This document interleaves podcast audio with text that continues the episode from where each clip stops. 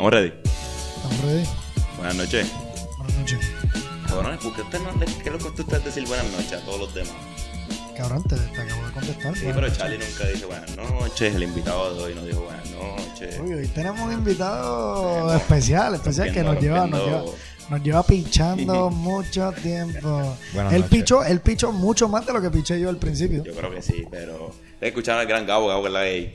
Que es la que hay todo tranquilo aquí, de nuevo, un poquito de vino y hablar un poquito de boli, que es lo que nos gusta. No hay más nada. Tenemos el que no espera los seis segundos para hablar, pero entonces después no habla. El gran Charlie Gutiérrez. Realmente esa es la introducción incorrecta. Charlie en que interrumpa a todo el mundo y después cuando él está hablando se queda como que... eh, eh. Yo, yo creo que voy a picharle ahora mismo a Gabo y no le voy a tirar veneno arrancando el podcast, pero le voy a mandar un saludo a las tortugas ninja, Donatello. Estás trabajando para segunda, para que sepa. Digo, pues, ¿se puede o me van a regañar de nuevo? No, y el nuevo, el nuevo eslogan para su show es tienen que apretar. tienen que Tienen que apretar. De verdad que eh, ti- tiene buen ritmo, pero va segundo, papá. Así y, que... Y cuidado, yo creo que está un, puede ser que Sí, esté un sí. poquito más atrás. Yo creo que son el segundo o el tercer podcast de voleibol en Puerto Rico. Sí, porque es que el primero... Bueno, estamos empezando el Vamos a dejarlo podcast. ahí, No, no, vamos a no. dejarlo ahí. Tenemos invitado hoy. Nos lleva pichando un tiempito. Dice que hablamos mierda con cojones al principio. Hemos dejado el adulto. Edwin, ¿qué está pasando? Eso es así, eso es así. Nada, contento de estar aquí, hablar con ustedes y, y nada, venir aquí a hablar un ratito de bowling, que es lo que nos gusta. ¿Cómo te sientes? Nada, contento, trabajar. contento de estar aquí. Vamos a empezar a hablar de bowling, que es lo que nos gusta. Tengo un par de cosas para hablar con ustedes. Tenemos público también hoy. Pichando. Tenemos Ajá. un público que puede ser invitado realmente. Puede ser Se puede, invitado. se puede unir y pasarle el micrófono si quiere un comentario. Tiene, tiene, yo creo que ella tiene eh, insight de- del tema que vamos a estar hablando hoy. A lo mejor ahorita hace un, hace un cambio y sale, habla de otras cositas. Después que no haga un cambio como Ahmed, que el cambio de Ahmed duró como una hora. Saludito a Ahmed, allá en la diáspora. Pero entonces sería el primer, los primeros minutitos de la sección corta al medio con la invitada especial hoy o, o eso o, o me estoy ese adelantando. segmento, no, Dani y yo estábamos hablando, ese segmento viene por ahí pronto. Pronto, ok, pues no y, fue. y viene pronto con video. Viene, viene, con viene video. por ahí, corta video. el medio. Esperen Corta el esperen medio, corta el medio con Daniel Nazario. Viene, Y, viene por ahí. y en resumen, tienen que Apretar. Apretar. Mira, pues hoy estamos aquí, estamos bebiendo vinito, barbecue, hemos pasado de show y decidimos grabar un podcast. Ya que estamos en ciclo olímpico, en año olímpico, este, yo creo que algo que no hemos tocado en este podcast son las selecciones nacionales. Este, ¿qué piensan? Pues, ¿quieren, ¿Quieren hablar de eso un poco? Mira, dándole continuidad quizás a, a toda esta a todo este brainstorming que estuvimos haciendo de las soluciones, de la breve historia del boli, de mandar fuego a la federación, a fuego no. a equipos técnicos, a compañeros de, de trabajo del voleibol.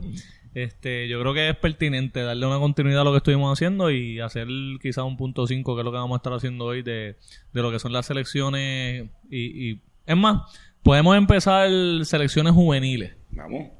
Y entonces, que yo creo que lo que ha sido quizás eh, lo que se ha mantenido consistente en, nuestros puntos, que no tenemos fincas ahora mismo, no sabemos quién va a sustituir a esas próximas generaciones.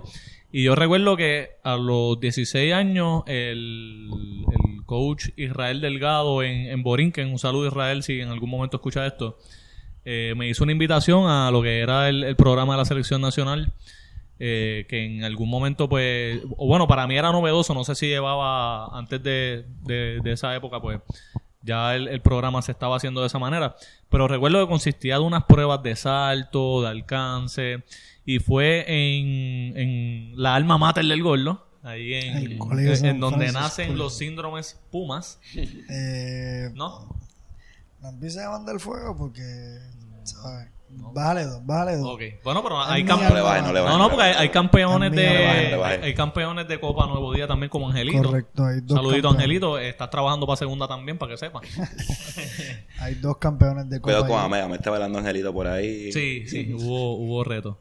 Pero nada, lo lo que estaba comentando, me hicieron esa invitación, eh, gracias a Israel Delgado. Y pues nada, o sea, chamaquito al fin uno va para allá con, con ciertas expectativas y le mandé lo que era el, el tryout inicial, que era básicamente cogerte la estatura, eh, pues cuánto saltabas, el alcance del bloqueo, el alcance del quileo. Algo bastante protocolar. Entonces después hubo un como, como un scrimmage en, en lo- en- en la cancha, un, un 6 para 6. Y mano, eh, no es, o sea, modestia aparte. En, esa, en, en ese momento yo tenía un buen juego. En ese momento yo me sentía que dominaba la, la categoría bastante bien. Y sentí que ese tryout, eh, bueno, básicamente dominé a los que estaban jugando en contra. Pero ahora vamos con, con los peros. Eh, cuando yo miro a mi alrededor, hay alrededor de unos 4 o 5 coaches que me voy a reservar el nombre porque pues, he compartido con ellos después de eso. Pero, mano, estaban dando charlas ahí, chistes. No estaban pendientes al tryout. Y entonces yo veo que pasan las semanas. eh, las invitaciones no es algo muy formal que digamos. Y de momento, eh, cuando yo pregunto, que hago el acercamiento, me dicen, mira, lo que pasa es que en estos momentos usted mide 5, 11 y 3 cuartos y estamos buscando gente de 6 pies en adelante. Y no tienen lo- los méritos quizá para estar en una selección juvenil. Pero cuando sale la plantilla, hay gente que no mide 6 pies, ¿entiendes? Que pues en ese, creo que eso lo hablamos en, el podcast, que, en la entrevista que me hiciste a mí. Pero yo pienso que no fue una experiencia buena en, ese momento. Después entiendo que, las cosas mejoraron un poco y, y yo creo que con esto de las captaciones ha, mejorado, pero ajá, me va a decir. Sí, pero a- o sea, adicional a que, ¿verdad? A como fue tu experiencia, o sea, ¿a qué tú le atribuyes el que no haya sido una, una experiencia positiva el tú haber sido parte de una captación o de un tryout hacia una selección juvenil? O sea, que fue más allá de, de simplemente que los, los coaches pensaban que ya tenían su seleccionado y no estaban observando lo que eran las captaciones y piensas que lo estaban haciendo simplemente como una formalidad o piensas que simplemente la captación no tenía el nivel de lo que se espera en un programa nacional. Pues mira, yo voy a hacer, voy a tratar de ser objetivo en, en esa parte, porque si ese fue los primeros años que se hizo este tipo de programa, pues era un experimento. No puedo ser injusto con ellos. ¿sabes? No, Quizá- yo, yo entiendo que no, No era la primera no vez. era la primera vez porque, vamos, antes de nosotros estuvo, o sea, eso fue para nosotros la selección juvenil, antes de nosotros estuvo la selección de Polo Bryan, Carlito Hernández, Manuel Batista. pero ya ellos eran mayores. Eh, sí, ellos eran mayores, pero ellos pasaron Sí, por esa misma selección. a la misma edad. ¿Entiendes? Sí, a la misma edad. Ah, pues estoy hablando mierda. Sí, Carlito Hernández, Ulises, eh, Manuel Batista, Blasini, Polo Bryan, eh, Jesús, el que jugó contigo allá en, En Ponce. Sí, el del Settle. en Guayanilla. fue, Guayanilla, En Guayanilla. Eh, Los Guayacanes de Guayanilla. todos ellos fueron parte, ¿verdad? De, de, de ese programa nacional a, a una, una edad que era fue la que tú fuiste a ser Sí, seis años eh, aproximadamente. tryout, correcto. Pues nada, yo creo que no estuvo bien organizado. Yo sí reconozco que había gente que daba el nivel que tampoco fueron convocados. Que, pues, mano, en, en resumen, me hizo pensar que ya ellos tenían un grupo seleccionado de quizás jugadores que conocieron, que conocían anteriormente, y que, pues, Y era algo más fue una formalidad de era más protocolar. ¿sabes? Por cumplir.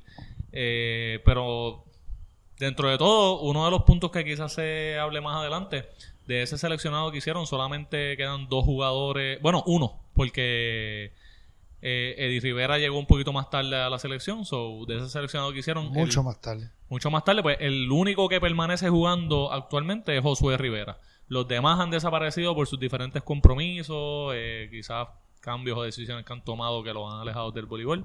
Pero no sé, te- no quiero adelantarme en, en el tema. Sí, no, dentro de esos mismos puntos, yo creo que Yadul tenía. eh, eh, hemos hablado en discusiones aparte, ¿verdad? Eh, del lado femenino, de lo que son las, las selecciones eh, del lado femenino, eh, juveniles, cómo han posteado varias fotos en estos Throwback Thursday y Flashback Fridays. y vemos fotos de selecciones donde eh, hay gente que ya no. O sea, simplemente estuvieron en selecciones juveniles y ya no están participando del deporte. Y yo creo Exacto. que Yadul tenía unos puntos que, que comentar.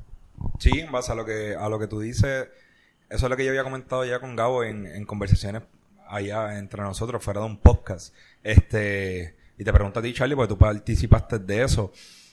viendo desde la perspectiva de la selección de las selecciones juveniles, como tú la comparas con las selecciones cuando, ¿verdad? Eh, Estos escuelas y colegios élites que preparan grupos, que obviamente no tienen el tiempo para preparar a sus grupos, pues porque la temporada de voleibol comienza sumamente rápido cuando comienzan las clases, lo que tienen son dos, tres meses para preparar un grupo para competir en los diferentes torneos invitacionales, que obviamente todos sabemos que en el colegio los que son competitivos, que promueven las becas, buscan al mejor talento, los agrupan, los acoplan y los tiran a competir.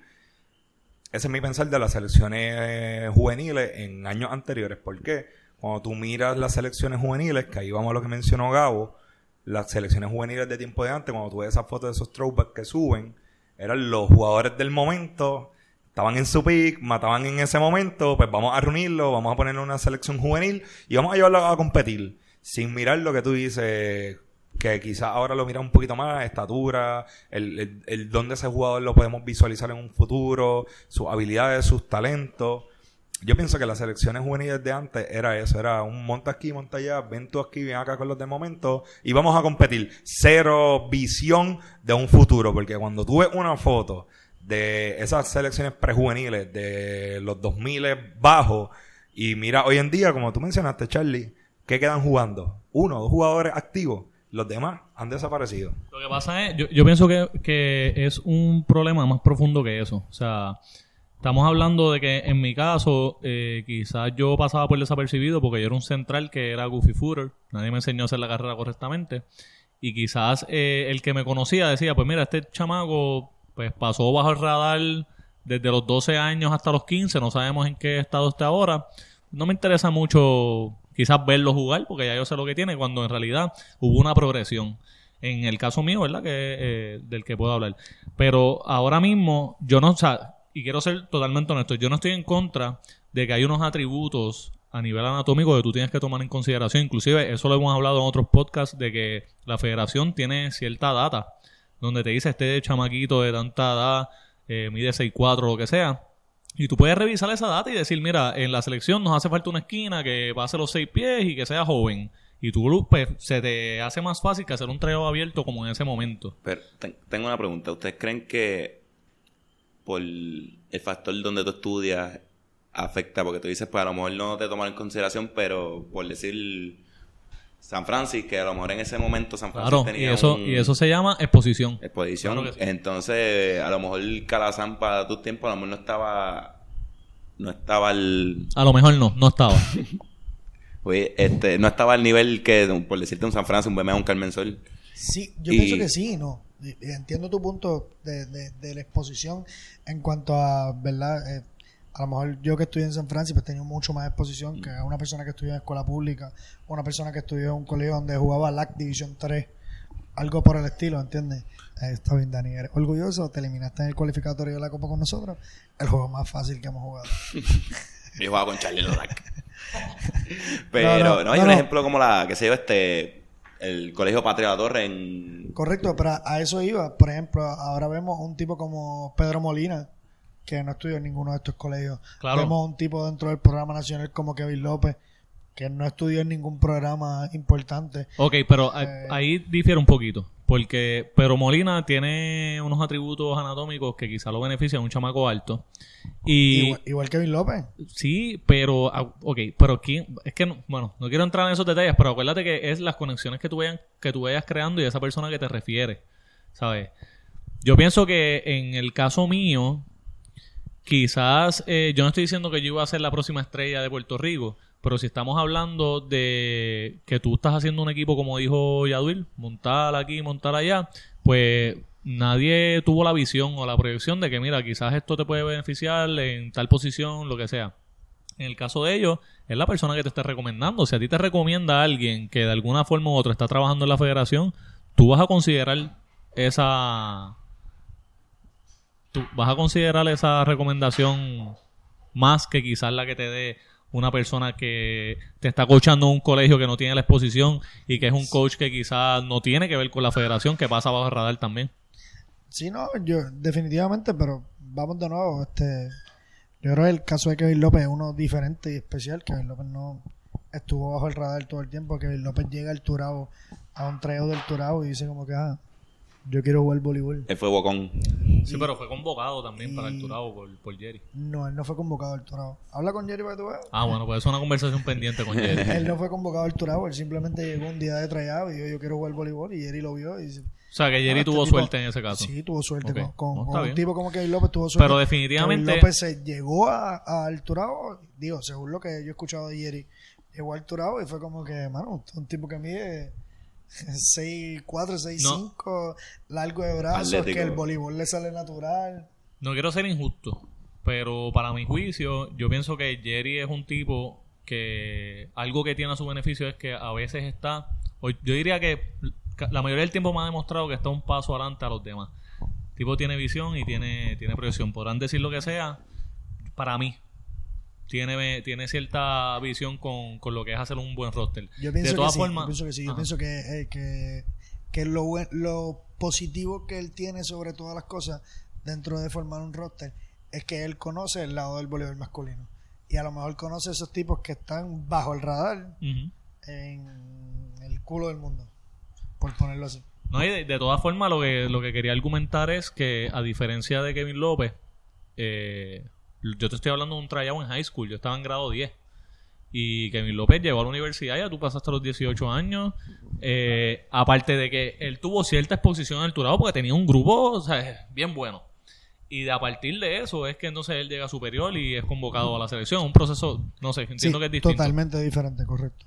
Simplemente te lo menciono porque estábamos hablando, ¿verdad? El comentario de Dani fue eh, en base a que no estaba en un programa escolar donde tuvo una exposición. Sí tuvo la exposición a nivel de, de universidad, porque obviamente acá en el Turabo, una universidad privada que se ha destacado la última década en tener su grupo todo el tiempo en el Final Four. So, sí tuvo su exposición en, en cuanto a eso, pero estábamos hablando de un tryout de, de cuando tú estabas en grado 10. Pero independientemente, yo creo que entonces la exposición, como dijo Dani, es un factor a considerar. No, definitivamente. Pero siempre hay sus casos. ¿entiendes? Siempre Claro, hay sus claro, casos. sí, hay sus excepciones. Porque si tú dices que los dirigentes pues estaban dando cháchara allí, eh, eso es que ya tenían una idea de que iban a coger y Ya que estaban, ser- sí, ya estaban. Y pues, ¿quién va a coger primero? Pues los, los BMA, los Carmen Sol, los... Digo, yo... El 85, el 75% de esa selección fue de Carmen Sol. Sí, pero vamos a... Bueno, eso es un tema aparte, pero vamos a... yo- vamos a desmenuzar un poquito el, la parte del coaching. Y, y no, no, no es mandando fuego, pero yo creo que Yaduil es un tipo que ha demostrado que como coach también ha sido eh, responsable. Y te pregunto, ¿qué cualidades tú buscas? No estoy hablando de selección, quizás para hacer un tryout. Vamos a simplificar las cosas. ¿Qué cualidades tú buscas en un jugador? Son cualidades físicas, ahí, ahí, porque por lo menos en Arrebica, el gol de utilizábamos un sistema para medir habilidades del 1 al 5. Quizás no era el mejor elaborado, pero sí nos ayudaba a hacer un buen tryout que fuera un poquito más objetivo. O sea, ¿qué cualidades buscas en un jugador cuando se estrella? Por lo menos yo que me especifiqué en el lado femenino, en categorías menores 11 y 12, y en categorías un poquito más grandes 16 17, te puedo decir que en la, en la categoría 11 y 12, que fueron las más que dirigí, ahí lo que tú buscas son destrezas. Chicas que sean ágiles, chicas que, que tengan la habilidad eh, ¿verdad? atlética de desplazamiento, que, que, que, que dominen el balón. Yo básicamente yo buscaba que dominen el balón. Eh, se pudiesen mover, se pudiesen da- darle a, a la pelota. Lo demás uno se encarga porque realmente es el trabajo de uno de, de dirigente. Y en categorías más grandes, pues la realidad es que los dirigentes pasados han hecho su trabajo. Y ya tú estás más formalizando y trabajando en lo que es, es estrategia de juego y, y, y cómo tú vas a acoplar a ese grupo para, para formar ese, ese, ese ritmo de juego. Y tienes razón porque ya en, en categorías mayores es algo más técnico-táctico. En 11 y 12 es un poquito más de desarrollo y quizás no fui específico en la pregunta, pero a eso me refería. Ya cuando quizás en los equipos que tuviste 16, 17 años que, que eran, pues ya tenían las destrezas básicas, que quizás es la, la edad en donde se hacen los trayouts a selecciones juveniles, que quizás tú buscabas en eso, en esas jugadoras en ese momento, que tú dijeras, ok, esta jugadora es necesaria para mi equipo o esto es lo que yo estoy buscando. Bueno, siendo, siendo realista, el que me conoce sabe que yo pertenecía a UBS, un club que cuando nació era 100% masculino, se desarrolló la área femenina, o que eh, a pesar de que era una edad desarrollada, seguía siendo desarrollo. A lo que había era mucho trabajo. So que trabajábamos más bien con el material que nos llegábamos y que teníamos. Y a mi entender, dentro de lo que teníamos, pues logramos, logramos el resultado. No te puedo decir de qué buscaba esto y todo, porque a diferencia de otros clubes de renombre y más grandes, al traer le llegan jugadoras para escoger. A mí me llevan jugadoras para trabajar. Eso que yo trabajaba con lo que tenía. Pero nada, se, se- se- se- hacía el trabajo. No te puedo decir mucho detalle de, de qué cualidad y qué cosa buscaba, por lo que te digo. Simplemente era Si más bien trabajabas con lo que llegaba. trabajar con lo que llegara y, Sí, porque- y tratar de desarrollar el, el máximo de, de, la- de, de las jugadoras. Sí, porque allí sí que se sudaba voleibol. Ahí se sudaba voleibol. Ya Eh, empezamos. el refrán era no, no era un lema, era una realidad. Mira, le, le quiero preguntar a los tres que han dirigido. Permiso, Dani. No todos sudaban voleibol, pero por ahí vamos. Bueno. Muchos sudaban, pero era porque en Pravia hacía calor. Fuego, fuego, fuego. Este, les quiero preguntar, este, ¿cuánto ustedes como dirigentes toman en consideración la estatura? Porque ahorita mencionaste los tryouts, que pues la estatura, y mencionaron a Eddie que empezó a en las selecciones. Este, Eddie, un saludito a Eddie, pueden escuchar la entrevista a Eddie. Que Eddie fue uno de... Eddie nunca estuvo en una selección juvenil. Por eso, pero porque Eddie creció, Eddie creció tarde. Eddie vino a darle estirón tarde. Y yo pienso que eso también es un factor. Después lo consideraron. Pero es ¿Cuánto que- ustedes...? Dale. Pero es que por ahí, eh, por ahí es que yo voy y yo digo que ese es el problema de las captaciones. Cuando, digo, yo no estoy hablando hoy en día, me estoy dejando llevar por la raíz de lo que es las captaciones.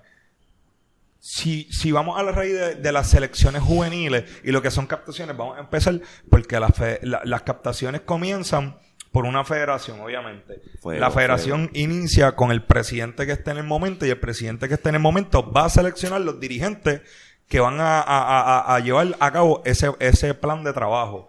Ya adelante, para no entrar en algún tema que no tiene nada que ver, como yo digo, eso es política. Política gana un partido, montan a su gente y vamos a correr por ahí para abajo. Cuando se monta un presidente en la Federación de Voleibol, como igual pasan en todas las demás federaciones de demás deportes, montan unos dirigentes que, que no necesariamente son los adecuados o los que deberían de tener la posición en ese momento. ¿A qué vamos? Yo no estoy hablando de la de, la de ahora, yo estoy hablando de, de, de, cuando yo tengo el recuerdo. Y quizá hay muchas personas que escuchan este podcast y tienen otros recuerdos más, ¿verdad? más antiguos. Yo voy a mencionar de los que yo conozco y tengo el uso y razón y puedo, puedo hablar. Mencionamos la, una federación del antiguo presidente Beltrán, ¿verdad? Ahí. Ahí de Beltrán. Beltrán montó al no voy a hacer mención de los nombres de los dirigentes por dos razones. Una, por no comprometerlo y dos, porque no los recuerdo todos.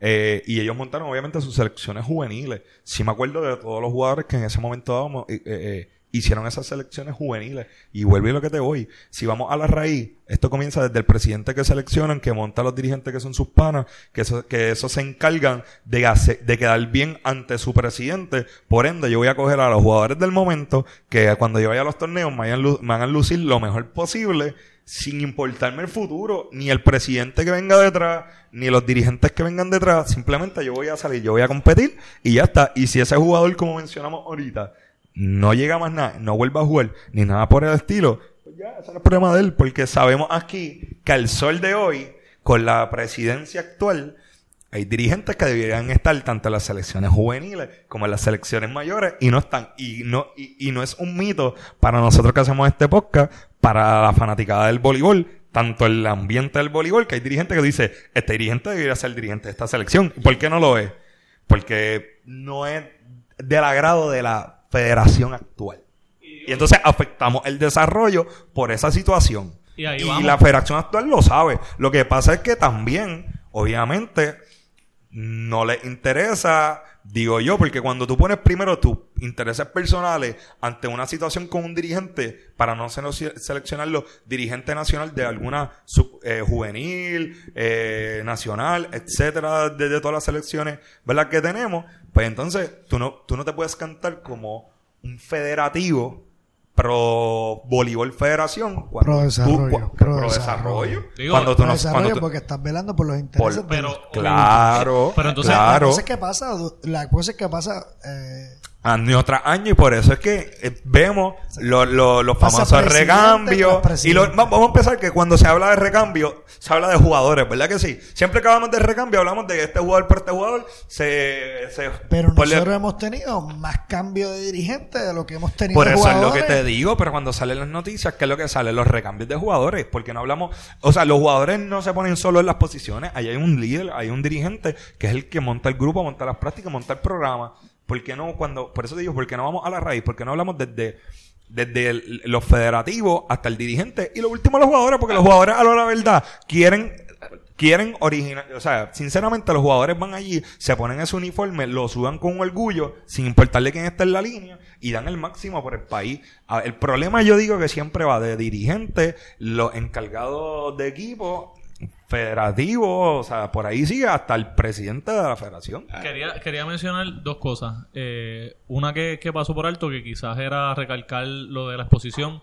Eddie, una vez terminó en Indiana Purdue, fue que pues, lo, lo empezaron a- a, convocar. correcto. O sea, que él tuvo que pasar por un proceso quizás un poquito más difícil que eh, el estar en una buena escuela. No, Eh, vamos, y, y yo creo que él es un caso extraño dentro de lo que fue un colegio con una buena exposición, Ajá. porque mucha gente no sabe, pero Eddie fue de los pocos jugadores en San Francisco que Eddie no tenía ninguna ayuda. Ajá. O sea, Eddie no estaba ubicado en San Sí, yo Francisco. sabía eso. Y Yo Eddie, eh, yo estudié con él de 2000 a 2010 y cada vez que él era año mayor, él era quien nos cargaba, ¿entiendes? Si, si quieren escuchar la historia de Eddie completa, pueden escuchar El- el podcast. pueden está ca- sí. Capítulo 5 o 6 por ahí en IQ. Entonces, otra cosa que Una quería mencionar, eh, antes de, pues, quizás dar para atrás con, con el caso de Eddie en particular, era que lo que estaba mencionando Yadul es bien importante porque eso fue una discusión que yo tuve con Gabo el pasado podcast de Soluciones, donde él me decía, no, es que hay buenos dirigentes aquí. Y mi pregunta siempre fue, ¿por qué no funciona? Pero entonces quizás estamos buscando eh, o, o hemos encontrado un patrón donde si tú unes eso con la constitución que en algún momento discutimos, pues hay unos votos que no se toman a consideración, hay unos que sí, y realmente es política lo que está pasando, ¿sabes? Y mientras haya política, el bienestar de esa persona que está liderando la federación o de, o de esa pirámide que, que tenemos por federación, pues se puede ver afectada. Yo tengo este, una pregunta, a ver qué ustedes creen. Primero que todo, este, este podcast se va a llamar el que sé Johnny que punto 5 y el nombre va a ser un emoji de fuego. Y les quería preguntar, este, Pero ¿por qué de fuego? No entendí. tranquilo. No, porque esto hemos estado light. Ya mismo vienen los... Pero. ¿ustedes creen que con esto de lo de que los dirigentes los cambian cada uno, que, que si, term- si- si ni termina el torneo, que eso le, le pone una presión a los dirigentes que, pues, tú debes tener a fulano de tal. Y a lo mejor fulano de tal no estaba funcionando, pero fulano de tal la, la opción safe. Mira, yo quiero sacar a fulano de tal por meter a Mengano, que nadie lo conoce, pero es caballo. Pero si saco a fulano de tal me va, me va a botar más rápido. Y si no funcionan. O sea, ellos a lo mejor tienen miedo a arriesgarse. Se van a ir por la... Es que ahí hay varios factores, porque primero, el voleibol que yo le he dicho siempre es algo bien pequeño. O sea, mucha gente se conoce, eh, la información llega rápido, hay unas exigencias quizás del público que tiene una preferencia sobre tal jugador. Eh, y entonces, otra de las cosas que quería mencionar es que la gente eh, espera un resultado bien rápido. Y a lo mejor en vez de tú confiar en ese proceso a largo plazo de esta persona que quizás hizo un plan a cinco años y está desarrollando jugadores jóvenes, tú quieres ganar ahora. Y por eso tú ves jugadores de 33 años, 34, 35 años, siendo parte del cuadro regular, pero no te duran dos ciclos olímpicos. Porque tú quieres resultados ahora. Y pasa lo mismo en el baloncesto. Los quitan antes de que culminen su, su plan a largo plazo. Entonces, ¿de qué te sirve tú contra una persona si no estás dando si no estás confiando en, en ese programa de creo ese tipo? ¿De qué te sirve? No, y un ejemplo es el de Hugh McCutcheon, el de Estados Unidos, que él estuvo como 10 años con la selección y después la cambiaron al femenino. Y eso dio el fruto porque ellos ganaron el 2008 en Beijing. Sí, no, definitivamente. El baloncesto dio un paso adelante, ¿verdad? Cuando decidió firmar ahora Eddie Casiano hasta el 2023, justo antes del año de Olimpiada. Yo creo que están buscando ver si cualifican antes de los repechajes y ver cuál fue el progreso de aquí a allá. Eh, pero le están dando más de cuatro años. Y Claro, ya pero, es un pero tuvo resultados cuando el, empezó. el problema del lado del voleibol es que como le metemos esa presión al dirigente de que tiene que ganar, a veces nos olvidamos de pensar en de aquí a cinco años y estamos pensando en que si yo no gano ahora me van a sacar. Y es lo que va a pasar. Porque ¿Cuánto es lo más que dura un dirigente? que- Este, es- Carlito, es, Es más que, que, dura un- es que siempre, es lo que siempre ha pasado. Le ponen tanta presión de tener que ganar que no hay un plan de trabajo. No hay un plan de trabajo. A ti te dan un grupo, te dan una selección, sin importar si es adulta o es juvenil, y tú tienes que tener unos resultados ahora. Y si a ti te seleccionaron acabándose el término de lo que es- sería el presidente de la federación, tú tienes que rendirle unos resultados a ese presidente. Viene el próximo. El trabajo que pudo haber hecho ese presidente, sea bueno o sea malo, con sus dirigentes, se va a pelear para el próximo porque no hay continuidad. ¿Me entiendes? Aquí no hay se- continuidad. Y si tú lo llevas, si tú lo llevas en el mismo ámbito del ambiente del voleibol, y lo llevamos un ejemplo a un club, un club en su, por ponerlo a cuatro años que es como es, si lo ponemos un club a cuatro años, un, un club en cuatro años no se define.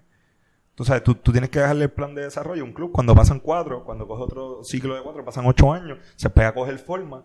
Cuando ya tiene 12, ya ve a ser un club establecido. Y de ahí abajo, entonces, historia, si siguen haciendo buen trabajo. Pero como pretendemos tener unas selecciones juvenil o adulta exitosa si cada cuatro años hacemos el cambio o lo más que le damos no son ni ocho porque si le damos la oportunidad a otros dirigentes a pasar el ciclo le damos a- con los nuevos un año más y se acabó y si ese próximo año no tiene los resultados que yo pensé traigo el mío es más y cuando traigo el mío no lo traigo desde el primer año porque si tú hiciste buen trabajo para que el público no me coma vivo la fanaticada pues yo te voy a dar un año te voy a dar un año perdiste dos juegos aprovecho por ahí te pido la renuncia. Sí, aquí- digo ah, dirigente renuncia Sí, es una que forma claramente po- es sabemos una que forma le pide.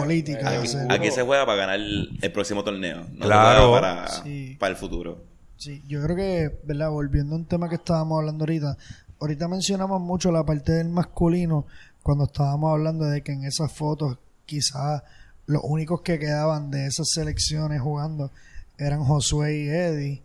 Eh, fuera de eso, habían muchos tipos en esas selecciones que, o sea, ya no juegan ni, vamos, no juegan ni copudo contra nosotros. Que no Nada, break. no que no tienen break como quiera. Y, y, al- y algo triste, ¿entiendes? No, y- algo triste de que en ese momento tuvimos cero visión, que en ese momento teníamos unos programas de high performance eh, que llevábamos dos, tres grupos de Estados Unidos a competir y de 24, 36 jugadores, caramba, solamente quedan dos jugando. Es algo Pero bien también- Y hubo muchos que no jugaron Pero- ni, la- ni, ni, ni el nivel Ni universitario. Muchos que Pero salieron de la high school y no hicieron nada. Ah, lo que iba con mi punto, antes, ¿verdad? Para poder seguir con el tema, eh, es que recientemente he visto fotos del lado femenino eh, de las selecciones donde estaba Wilmary Rivera, Cristian Esuardo, eh, Dali, Canicha, eh, y veo que muchas de esas jugadoras sí están jugando a nivel profesional Exacto. ahora mismo. Pero sabes que Y lo- no sé si fue que en ese momento eh, hubo un momento dado donde esas selecciones menores, eh, ¿verdad? Las tuvo el CONADA, eh, las tuvo otro tipo de dirigentes, que aunque hemos hablado de dirigentes bien capacitados dentro de lo que es Puerto Rico, eh, yo creo que en ese momento el traer un extranjero no fue de Bueno, maravilla. eso es una discusión. Y, quizá- y quizás me estoy contradiciendo con mi punto que hablé la, la otra semana, pero esta semana viendo esas fotos dije como que... Recapacitaste. no- quizás no es recapacitar. Jodiendo. Eh, Es el hecho de decir como que, ah, ¿por qué él sí tuvo esa visión de que ahora mismo de esas 15 jugadoras... Yo tengo mi hipótesis. De esas 15 jugadoras hay 14 jugando a nivel profesional y vimos y vimos un programa de high performance que de 36 solamente quedan dos. ¿Entiendes? Yo, yo creo que es algo irreal. Yo tengo mi hipótesis. ¿La escuchamos? Y nada, eh, lo que quería mencionar cuando te interrumpí tu punto, que sé que lo disfrutan mucho cuando alguien te interrumpe. Eh, me Eh, encanta, me encanta. encanta. Sí, por eso- Específicamente cuando tú me interrumpes. Por eso yo lo me hago. dan ganas de apagar el micrófono y si apago el micrófono no te escuchas tú tampoco. Cojo el de Dani. ¿Disculpa? Mira, este. No, que eso, eh, eh, eso que estabas hablando era algo que yo he estado, digo, en, en varias ocasiones he hablado con Randy, que un saludo a Randy que esperen próximamente. Con Roberto Ramírez. Roberto Próximo- Ramírez. el eh, próximo capítulo. en un próximo capítulo vamos a tener a Randy. Pero es algo que hemos hablado que básicamente eh, cuando nosotros jugábamos en categorías menores había una política pequeña ahí donde pues habían ciertos padres que estaban un poquito más conectados y tenían otros beneficios, pero no quiero adelantarme porque es una entrevista que viene próximamente y que quizás él puede abundar sobre ese tema y me gustaría escuchar ese punto. De todas formas, una de las hipótesis, de forma breve, para que pueda Dani también exponer su, su pensamiento, yo creo que el que haya un coach extranjero, viéndolo de la, de la forma más simple posible, no hay un sesgo. Y entonces, que es- eso era lo que yo te decía. Eh, cuando tú estás trabajando con los mismos tipos, que los estás viendo desde categorías menores o que los viste chamaquitos, aquí hay, en Puerto Rico particularmente, un sentimiento de encontrado a la hora de coachar porque tú, tú valoras también esa parte de amistad que tienes con ese jugador Sí, o de tú- crecimiento. Tú, tú valoras la relación porque Valorar la relación, también correcto. el dirigir, o sea, incluye el tú crear una relación con tu jugador. Claro, y yo, oye, y eso está perfecto.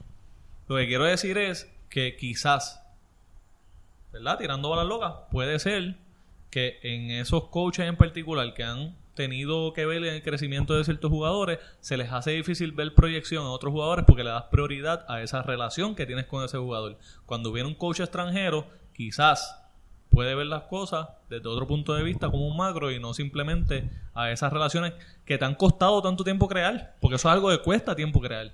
Sí, yo creo que tu hipótesis es una muy acertada. Dani, yo creo que tenía algo que decir. Este, yo quiero que sepan que los otros podcasts tienen que apretar, porque a diferencia de otros podcasts, nosotros tenemos una corresponsal que estuvo en el programa nacional femenino.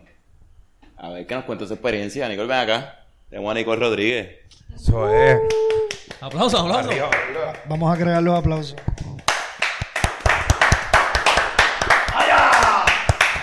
Zumba. Nicole, este, háblanos de tu experiencia en tus programas, en los programas juveniles, en las selecciones.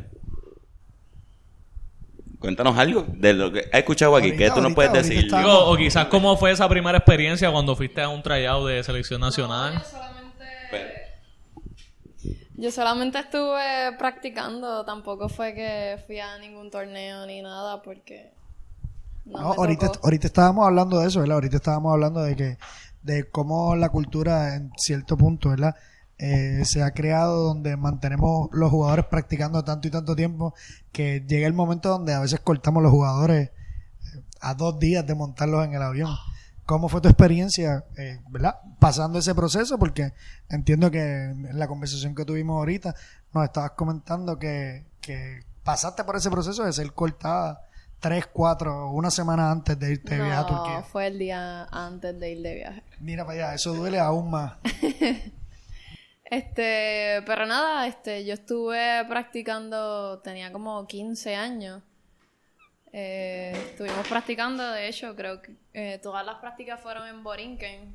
¿Cómo llegaste a, cómo, cómo llegaste a, la, a las A practicar. Sí, ¿quién te? Este, nada, Manota un día me dijo, de- yo estudiaba en Radiance y Manota un día me dijo que fuera a practicar con la selección y como que fue a través de él que, que pude llegar ahí y una vez fui a practicar, como fui recomendada entre comillas, pues me quedé ahí practicando. ¿Y Eh, en ese momento quién era el dirigente de esa selección? Esa selección era que sub-17. mm, sí, sub-17. ¿Y quién era el dirigente de esa selección? Eh, recuerdo que estaba Alconada. Eh, no sé si lo debo decir ahora. Era Rigel, el de que salió. sí, correcto, correcto.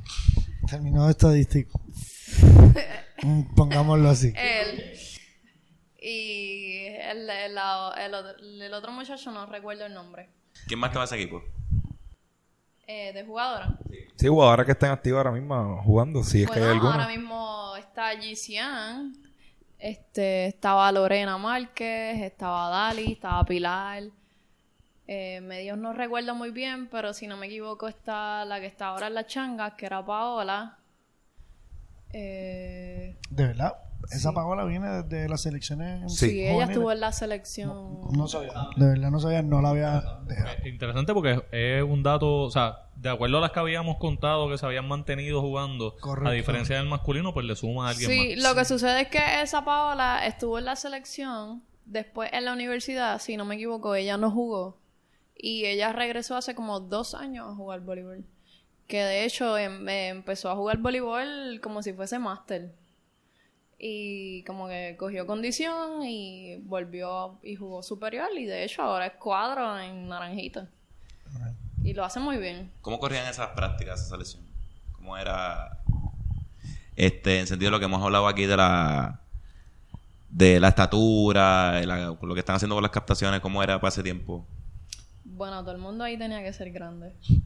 Bueno, pero obviamente tú no pasaste por el proceso de la captación porque tú llegas por una recomendación que tú no fuiste, Exacto. o sea, tú no fuiste partícipe de lo que fue una captación o un proceso de tryout porque realmente Bueno, tú fuiste- dentro de, de esos sí, pero no, porque cuando yo llegué todavía habían como 40 jugadoras. O sea, So, sí, de ahí parte del- se de los fue tryouts, cortando poco a poco. fuiste parte de los tryouts, pero realmente no pasaste por una captación de que de escoger ahí. Sí, como lo están haciendo actualmente, que tú vas al pueblo de Aguadilla, por ejemplo, y le das la oportunidad a gente de allá. No, porque era todo el mundo acá en el área metro, y si tú eras de Aguadilla, tenías que venir acá a San Juan a practicar y para que te pudiesen ver. Y tú querer estar en la selección. Pero, Nicole, cuando vas para la entrevista completa. Ya no se suelta. Ya cogí el micrófono y empezó a hablar. Ya se No va quise, no soltando, quería. ya se va- igual que tú, igual que Yaduil, que no quería coger el micrófono. Eh, no, pero para volver al tema, eh, yo tenía un punto antes, ¿verdad? De, de, de terminar o, o de ver cómo, cómo sigue corriendo el podcast. Eh, y el mío sí iba inclinado a las selecciones mayores. Estábamos hablando de cómo la presión que le poníamos a los dirigentes. Y, y yo quería exponer un punto y ver qué ustedes pensaban, ¿verdad? Eh, el dirigente ahora mismo actual de la selección masculina es el señor Oswald Antonetti, Osi Antonetti.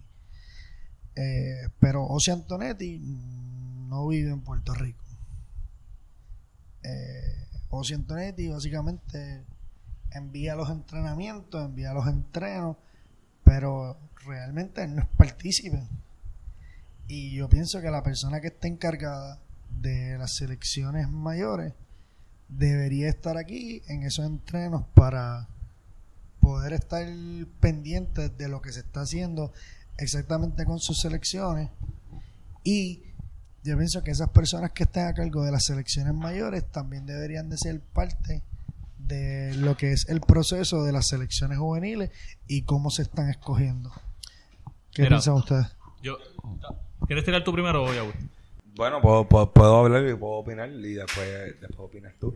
Yo, yo, yo secundo la- las palabras de, de Gabo en el aspecto de que yo tampoco, digo, no es lo mismo comentarlo que, que vivirlo, pero entiendo que, que tener un, dirigente virtual, por ponerlo así, no, ¿sabes? No, no, no, no va a ser 100% efectivo a tener un dirigente, dirigente presente. Desde ese punto estoy 100% de acuerdo. Desde el otro punto que comentó, pues mano, también yo siempre he pensado que el dirigente nacional, a la hora de escoger, que ha sido el tema, ¿verdad?, de este podcast principal de, las de las selecciones juveniles, el dirigente nacional debe de escoger junto al presidente los dirigentes que van a que van detrás de él, que le van a subir sus jugadores. Porque si tú haces un programa, que es lo que estamos hablando, a largo plazo, yo necesito, yo como dirigente nacional, crear mi equipo de trabajo, o sea, mi dirigente, la sub-21, la sub-19, las diferentes sub que hay, yo escogerlo porque, muchachos, yo quiero este plan de trabajo, yo quiero que trabajemos esto para cuando estos muchachos lleguen a mí, esto sea, eh, o sea, estos muchachos lleguen con estas características, estas cualidades, este entrenamiento, estas destrezas, y yo estar preparado para aplicar lo que es mi plan de trabajo. Porque si yo le doy a cada dirigente de cada subselección la libertad de trabajar lo que tú quieras y lo que él sea, se pierde mucho. No porque uno sea bueno, el otro sea mejor, el otro sea malo, el otro no, no sea competente, etcétera. Simplemente no hay una organización, no hay una estructura de trabajo como selección, en este caso de Puerto Rico. Simplemente es cada dirigente coja los del momento, jale para su lado, gana los torneos para mantenerte. El ahí. prestigio. No, y no es nada. Claro, no es pero nada- no hay un plan de trabajo. No hay un plan. O sea, si va, digo, Estas son palabras yo tomándome, tomándome de más. Si el dirigente nacional no lo tenemos en Puerto Rico, yo, yo no estoy poniendo en duda sus capacidades ni sus conocimientos, que quede claro, ¿no? Estoy poniendo en Claramente. duda Nadie ni sus capacidades, ni sus conocimientos, ni verdad, ni, ni nada por el estilo. Pero yo pienso que además de a, de a mí y a los que estamos aquí y a diferentes personas fanáticos y aficionados del voleibol, le gustaría saber si al dirigente nacional, los, los dirigentes subsiguientes, o sea, los que dirigen las selecciones menores, fueron seleccionados por él o cómo se comunican directamente con él, No. eh, hacen un plan de trabajo en base al plan de trabajo de él, porque él debe ser... le- sí, mira, si habláramos de una compañía, él, él debería ser el supervisor de supervisores. ¿Me entiendes? El O el, vicepresidente el y el vicepresidente que...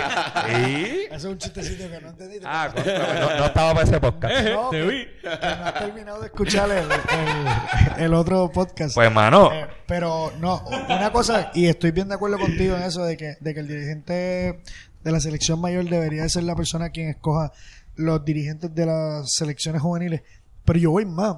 Si nuestro dirigente nacional de la selección mayor tiene dos asistentes, ¿por qué esos asistentes no son quien corren esas selecciones menores y esos asistentes escogen sus asistentes para sus propias selecciones? Por supuesto, deberían de ser eso adelante, porque cuando seleccione un, un jugador, tenga una elección o no, o no esté en, en verdad, en, en, eh, saludable para participar de una, de una competencia, ese asistente, ese segundo asistente, es el que le debe decir en conjunto al entrenador, decirle, mira, este es el jugador apropiado para cubrir la posición tanto en destreza como físicamente. El, el- ¿sabes? La persona que está preparada para subir. Pero aquí no hay ni eso porque Gabo de seguro, o sea, cuando lo mencionó es que conoce algo más. Pero ahorita digo, el, dirigente nacional, en este caso, José Antonetti, no debe tener comunicación con todos esos demás dirigentes de, de darle una estructura, de, de decirle esto es lo que yo quiero para, o sea, esto es lo que yo necesito que ustedes hagan para que cuando estos muchachos lleguen a donde mí, yo poder ejecutar mi plan de trabajo. Lo que pasa es que, y el gol lo mencionó algo clave, ¿sabes? Y hago la aclaración, Osi es mi jugador favorito de todos los tiempos. Hago la aclaración como jugador. Tengo mis reservas quizás como coaching porque no he estado presente evaluando lo que él está haciendo y no puedo darte una opinión que con hechos de decirte esto lo está haciendo bien esto, o esto lo está haciendo mal.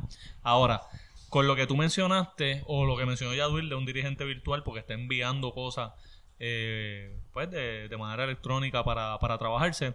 Me acordó que eh, todos los deportes, por ejemplo, Miguel Cotto cuando estuvo con el cubano, tienen un lenguaje particular porque tú tienes que abreviar en, en tiempo de juego ese vocabulario para que el, el equipo reaccione. ¿Cómo tú creas eso con un equipo cuando tú no estás presente? O sea, tú no tienes una cultura con Ahora, tu equipo. lamentablemente lo crea eh, la persona que está conduciendo el entrenamiento. Pero no va a coachar. No va a coachar. Tienes Pues entonces no es efectivo. Sí, de acuerdo. O sea, yo, yo no voy a defender lo indefendible. No es efectivo. Eh, Ahora- y por eso fue que mi primer punto fue como que, que ustedes piensan, mano, yo creo que, que, que, que lo que hace es que nos complica las situaciones cuando realmente nuestro entrenador no está entrenando a nuestro equipo a, a tiempo completo, lo está haciendo la quizás el último mes, quizás las últimas tres semanas antes de un torneo, porque es otra cosa que nuestro tiempo de preparación es Es bien poco, mínimo. es poco. Pero es que la preparación de las prácticas pasa, como diría Gil Padilla, a través del filtro. O sea, Gil Patilla. Padilla, pasa a través del filtro, no, pero... Patilla, porque no hay pauta para. Patilla, no claro. para, para Marquito nada más. No, no, pero fuera de chiste, o sea, tú estando fuera, el entrenador presente en práctica te va a dar el feedback de lo que hubo en la práctica y tú programas tus próximas prácticas en base a lo que él vio y o sea, a lo que él vio y él entendió que sucedió en práctica, pero o sea, eh, eh, no- o sea, tú no tienes ese, ese, ese ojo, ese lápiz, como uno Es que dice, no sabes cómo fino de que de esto. Y tú puedes, y no, vamos, y no le vamos a quitar mérito a la persona tampoco que está dando la práctica, pero tú sabes que como dicen, no- nadie va a hacer algo mejor de lo que tú haces. Tú cuidas lo tuyo, porque tú tienes tú ese- esa, esa manía, esa, ese detallito que, que nadie lo hace como tú. Cuando algo es tuyo, pues como, como tú, estando fuera, te asegura de que eso queda ahí como tú, cuando tú no lo estás viendo. Y yo creo que, que más allá de eso, el otro día, el otro día en uno de los podcasts estábamos hablando de que muchos dirigentes crean su práctica o son dirigentes de YouTube y, y no saben el porqué de, de las cosas que están haciendo, Cállate. yo creo que, que, eh, eh, eso podría influenciar en el hecho de que si tú me estás creando una práctica a mí, por no utilizar el ejemplo de la selección, si Charlie me está creando una práctica a mí, van a- va a haber un conflicto donde quizás yo no te sé explicar el drill para el propósito que No, no, Charlie es- lo creó. A eso iba. Me voy a guayar aquí, no me importa. A eso iba. ¿Cómo tú sabes las necesidades que tiene tu equipo para tú crear esa práctica si no estás presente? Nada, lo voy a dejar ahí. Pero quiero debatir un punto con Yadwil. No difiero de lo que tú has dicho porque yo estoy a favor de que se cree quizá eh, una sola filosofía, que es básicamente lo que tú estuviste explicando, y que haya un grupo de trabajo para trabajar con las selecciones que progresivamente tú vas a llevar a esos chamacos de las juveniles a que representen el país en la mayor. Ahora, ¿cómo tú solucionas el problema de la política? Porque si el presidente y el coach que va a ser líder va a escoger quién va a ser su grupo de trabajo, ¿cómo lo solucionaría? Lo soluciono con, con unos contratos para los dirigentes nacionales. ¿Cómo tú lo haces? Que el, que el contrato no vaya acorde con el cambio de, de presidente. Ejemplo, si los presidentes de selecciones cambian cada cuatro años, tú le vas a hacer contrato de dirigente a los dirigentes, un ejemplo, cada cinco años o cada seis años, un ejemplo, eso- dos de tres, renovando no quita- que cuando cambie un pre- cuando cambie un presidente y quiera cambiar lo que significaría toda su to- ve- ve- ¿verdad? todo su, su equipo de trabajo tenga que esperar uno o dos años y le tenga que dar la oportunidad a los que están. Yo entiendo eso, pero ahora- y, y, mano, ojalá y pasara así. Eso es un ideal, como, como yo le digo muchas veces al gordo, Esa es la solución no fácil, pero que- es una pero un solución. ideal No, no, es la solución distante. ideal. Porque, Ajá. No es la solución ok, pero que que, pasa pero que, real, que es el punto que, podemos hacer ahora mismo, porque es que, ah, porque sería ideal, ojalá y pasara así, pero también tú tienes que ver las otras cosas, porque si este grupo de trabajo es el que está a favor de X presidente, tú no puedes, eh, a menos que sea una cláusula específica, pero si él se va yo renuncio, ¿entiendes? Y entonces no necesariamente con un contrato tú resuelves el... O sea, no es que le estoy buscando las ocho patas al gato, es que hay un problema un poquito más profundo quizás. eh, sí, yo entiendo lo que tú quieres decir, pero el diri- yo prefiero que el dirigente, vamos a suponer como tú, el- vamos a poner el mismo caso que tú explicas. X dirigente tiene el contrato, el federativo que me contrató terminó su término. Y como terminó su término, ah, yo no voy a trabajar con X presidente nuevo elegido, yo me voy. ¿Sabes qué? Qué bueno. Porque tú no estabas trabajando ni por la selección ni por el futuro de este voleibol. Tú estabas Ah, trabajando para ese está- presidente. Si ese presidente se fue, vete tú también y que venga el que quiera trabajar Pero- por la selección y por el país. Yo y, ya. pienso- y que no le importe el presidente que esté simplemente que esté ahí en esa posición diciendo, ¿sabes qué? Yo voy a estar aquí mientras me dejen. Y mientras a mí me dejen, manera- no me importa dónde esté. Es que ese es el dirigente que necesitamos. El dirigente que nosotros necesitamos es que no le importe el, el federativo y diga, con cualquier presidente, ¿sabes que A mí no me importa el presidente que esté, a mí me importa es la el selección ideal, que está. es está bien, pero hay que buscarlo de alguna forma. eh, Escucha esto, escucha esto. Mira. Ese es el ideal y yo entiendo, esa es la forma de clavarlo. Si tú no te puedes quedar, pues no sirves para esto. Ahora, yo pienso que quizás una de las sugerencias que entiendo fue McDill el que dio es que la asociación de coaches ya no existía. Y entonces, si tú haces una asociación de coaches, quizás tú puedes hacer un grupo entre esos coaches que están asociados y decir, mira, este grupo quizás sea el mejor preparado, que tú habías hablado de Grillo, habías hab- hablado de Quique, quizás estos son los más, los profesores de nosotros son estos tipos, quizás son los que deben estar manejando esto, y ahí tú le metes el contrato. ¿Entiendes lo que te quiero decir?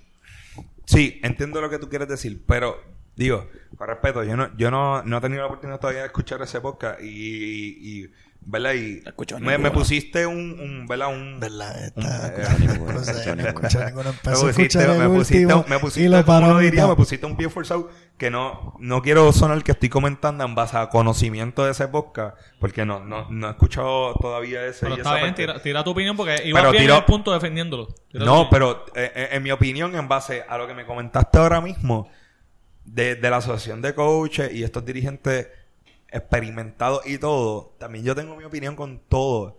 Pero ahí sí, con todos estos dirigentes experimentados, y, y, le he comentado con muchos de los coaches que somos jóvenes.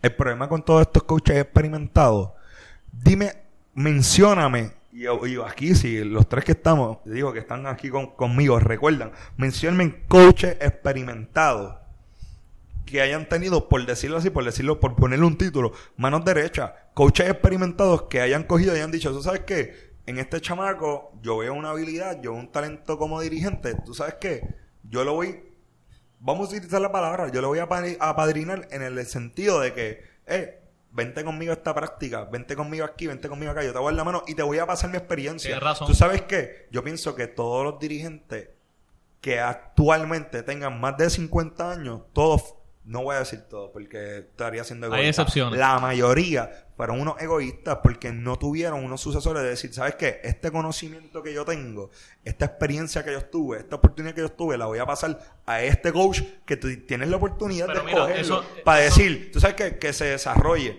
porque fuera de, fuera de en mí, en, en- en base a lo que yo he visto, porque me puedo equivocar, yo, yo no, yo entiendo si perfecto. Todos estos dirigentes, vuelvo y te digo, que actualmente tienen más de 50 años, búscate todos sus a- asistentes. Tienes son razón. contemporáneos, Escúchame. son panas, y eso no está mal, pero no te encargaste de, de sembrar la semilla en No la juventud hicieron, que viene no subiendo, hicieron. y entonces que los mismos mal. resultados. Yo pienso que está mal porque pues, las cosas siguen cambiando y uno, pues... Yo, yo sé de dirigentes que al sol de hoy todavía llevan las estadísticas palitos porque no se han modernizado. Claro. Entonces, si tú tienes un asistente que es contemporáneo contigo, que también está llevando las estadísticas palitos. también. No, pero si, no, si tú tienes un, un asistente que igual que tú, o sea, el mismo Sí, estilo la- de coaching el- contemporáneo contigo, también está llevando las estadísticas A palitos. palitos, es verdad. Que el Está juego está más- cambiando. Está llevando Eso un se- más menos, que es más mira, viejo que Eso se llama que la rueda está creada. porque queremos, yo dirigente experimentado con, vamos a decir, con 30 años de experiencia, de decir, ah, no, estos chamacos nuevos que aprendan a hacer lo que yo hice. Brother, usted tiene la experiencia, usted tiene el conocimiento. Si el- queremos que el voleibol progrese, es como tan fácil de yo decir, vamos a suponer que yo tuviese ahora mismo 60 años y tengo 30 años de, de experiencia como dirigente y tengo experiencia a nivel eh, de clubes, a niveles de selección, a nivel profesional en la liga. Y, y, tengo toda esa experiencia. Yo cojo un dirigente joven que viene subiendo, que va teniendo buenas cosechas, buenos frutos, bueno esto. Y yo lo cojo y le digo, mira, tú sabes qué, vente conmigo como asistente de práctica. No, no asistente del grupo, como asistente de práctica. Ven conmigo a las prácticas para que tú veas cómo yo practico y cómo yo te integro. Y ese mismo dirigente, quizás 5, 10 años después, obtuvo todo el conocimiento, no obtenido por él solo, sino que por ese dirigente que le dio la oportunidad y ahí empieza el nuevo desarrollo. Pero yo pienso que todos estos dirigentes, vuelvo y te digo, de esas edades, fueron y son muy egoístas. Tienes razón y ahora mismo yo no tengo argumento que debata eso, inclusive lo hablamos en las soluciones de cómo tú podías empezar una finca de coaches también a la par que con la de jugadores. lo Pero, dialogamos cuando hablamos de, del programa que queríamos crear. ajá, pero eso fue en la, en la parte 2 de las soluciones. De todas formas, lo que te quiero decir es que quizás eso es algo que se puede resolver con la asociación de coaches. ¿Por qué?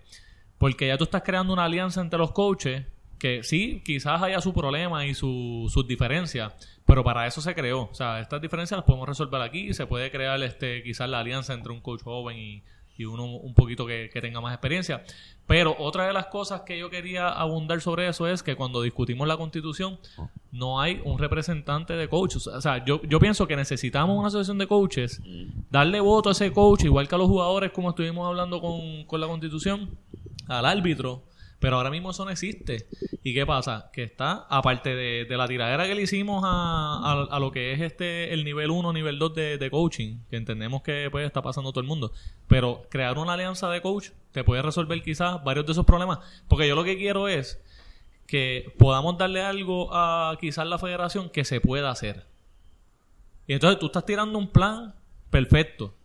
Pero si tú le dices a ellos, mira, tienes que hacer todo esto, a lo mejor dicen, espérate, pero es que estás, estás pidiendo un montón, esto es un sistema disfuncional que lleva tiempo, yo no lo voy a arreglar ahora, ¿me entiendes? Pero algo que se pueda hacer, pues a lo mejor los coaches aparte, que no tiene que ver con la federación, pueden hacer un pushing para esa asociación de coaches. Yo, esto es rapidito, este, no tiene que ver, disculpa la interrupción, este, pero cuando hablamos de, en soluciones, que había un representante de clubes, me enteré quién es, este, y supuestamente primo, familia de Nickel, abogado de la federación. Fuego, fuego, falla, falla, fuego, fuego. Eso es de adentro, es alguien de adentro. es alguien que, o sea, que ya Pero está- de nuevo, de nuevo, yo creo que uno de los puntos más importantes cuando hablamos de la constitución y esas personas que eran parte de, de lo que de los que tenían voz pero no voto, es esa parte, que tú puedes tener la voz más alta del mundo, pero si no tienes voto no sirve de nada, Claro. ¿entiendes? Sí, pero lo que, lo que a mí me, me choca es que, pues, lo que hablamos, que no hay, a lo mejor en categorías menores, que es una gran parte del, de- del deporte en Puerto Rico, el representante, pues, tiene que ver con las decisiones que toman los grandes ahí, que a lo mejor, pues, él va a tomar, él va a apo- apoyar todo lo que los panas de él propongan. Claro. que lo que mencionó, mencionó Charlie, que es un efecto dominó. Y la y a lo mejor la club el, también afecta a las selecciones, a las selecciones este, juveniles. Sí, sí, definitivamente. Mala mía. No, no. eso era todo. volviendo al punto de Yadul, ¿verdad? De, de- de que todos esos dirigentes quizás han sido eh, un poco egoístas, o en el punto de Yadul han sido bien egoístas, ¿verdad? Eh, que fue como él utilizó el término. Eh, yo pienso que es al- es algo que se puede medir con una doble vara.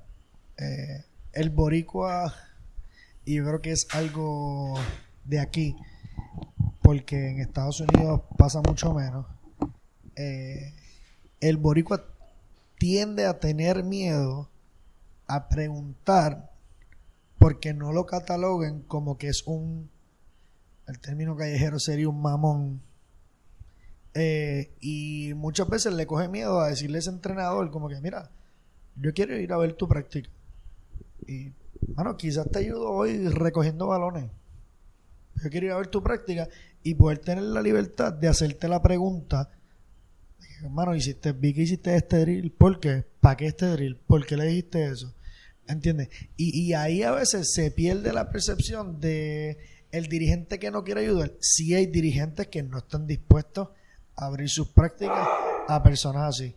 Pero sí hay muchos dirigentes que están dispuestos a simplemente tú pararte afuera de su práctica, pararte o sentarte, porque yo lo he hecho, me siento fuera de la práctica, veo la práctica y después de la práctica muchos de ellos están disponibles ya sea allí mismo a hablar contigo o eh, a simplemente eh, decirte mira este es mi número de teléfono ahora mismo no te puedo atender pero me llamas y dialogamos lo que lo que tengas en duda ¿Por, por qué crees que hay dirigentes que a lo mejor no les guste que asistan a sus prácticas o que les esté mal que le pregunten por qué hiciste este drill? ¿Por qué tú crees que hay...? Yo creo que, que, que quizás se debe al hecho de que e- esa persona puede estar insegura de lo que está haciendo y duda quizás de que el por qué él lo está haciendo no sea el por qué correcto. Eh, y vamos, yo creo que no hay una, como que, eh, esto es un término que usa McDill. McDill dice que no hay una verdad absoluta. eh, y yo creo que dentro del coaching es así, porque tú enseñas las cosas de una forma, yo enseño las cosas de otra. Y siempre estamos buscando básicamente el mismo resultado. Eh, pero yo creo que a veces los dirigentes tienen ese miedo de, de, de ser juzgado? de no de ser juzgado uno y dos de tener la conversación del por qué yo creo que esa es la conversación más importante que tienen todos los dirigentes con sus jugadores y con su grupo de trabajo porque eh, cuando tú te sientas a discutir una práctica con tu grupo de trabajo tenemos que saber cuál es el propósito de este cuál es el propósito de esta práctica, por qué la práctica se está llevando en esta secuencia, para que así nosotros como grupo de trabajo podamos llevar una práctica que tenga una congruencia y que tenga un sentido de principio a fin. No, y yo también pienso que el, el, el otro por ciento que de la explicación que dio Gabo de los dirigentes ahora mismo, hay otro por ciento también que no les gusta exponer sus prácticas por el mero hecho de, como yo digo, de como un chef, que no le gusta dar su receta Como secreta. un mago, como un mago. Sí, seguro, no le gusta relevar lo que es mi estrategia de trabajo, cómo yo trabajo y cómo es que yo tengo mis resultados. Lo, le gustan, le gustan re- eh, reservárselo, ¿me entiendes? Y esa es la parte donde tú dices que realmente son Eh, egoístas. eso, eh, claramente, yo pienso que eso es egoísta. ¿Tú ¿Sabes por qué? Porque yo pienso que muchas veces, y si creamos, lo que te digo, si creamos un plan de trabajo, si nosotros creamos un dirigente con mira a que es el nuestro dirigente nacional porque tiene X cualidades, y quizás nosotros, por mencionar un nombre que hago mencionar ahora, lo enviamos a una práctica de Magdiel para que quizás aprenda o quizás vea o quizás eh, obtenga conocimiento, por decir un ejemplo, de prácticas de ball control, quizás ese dirigente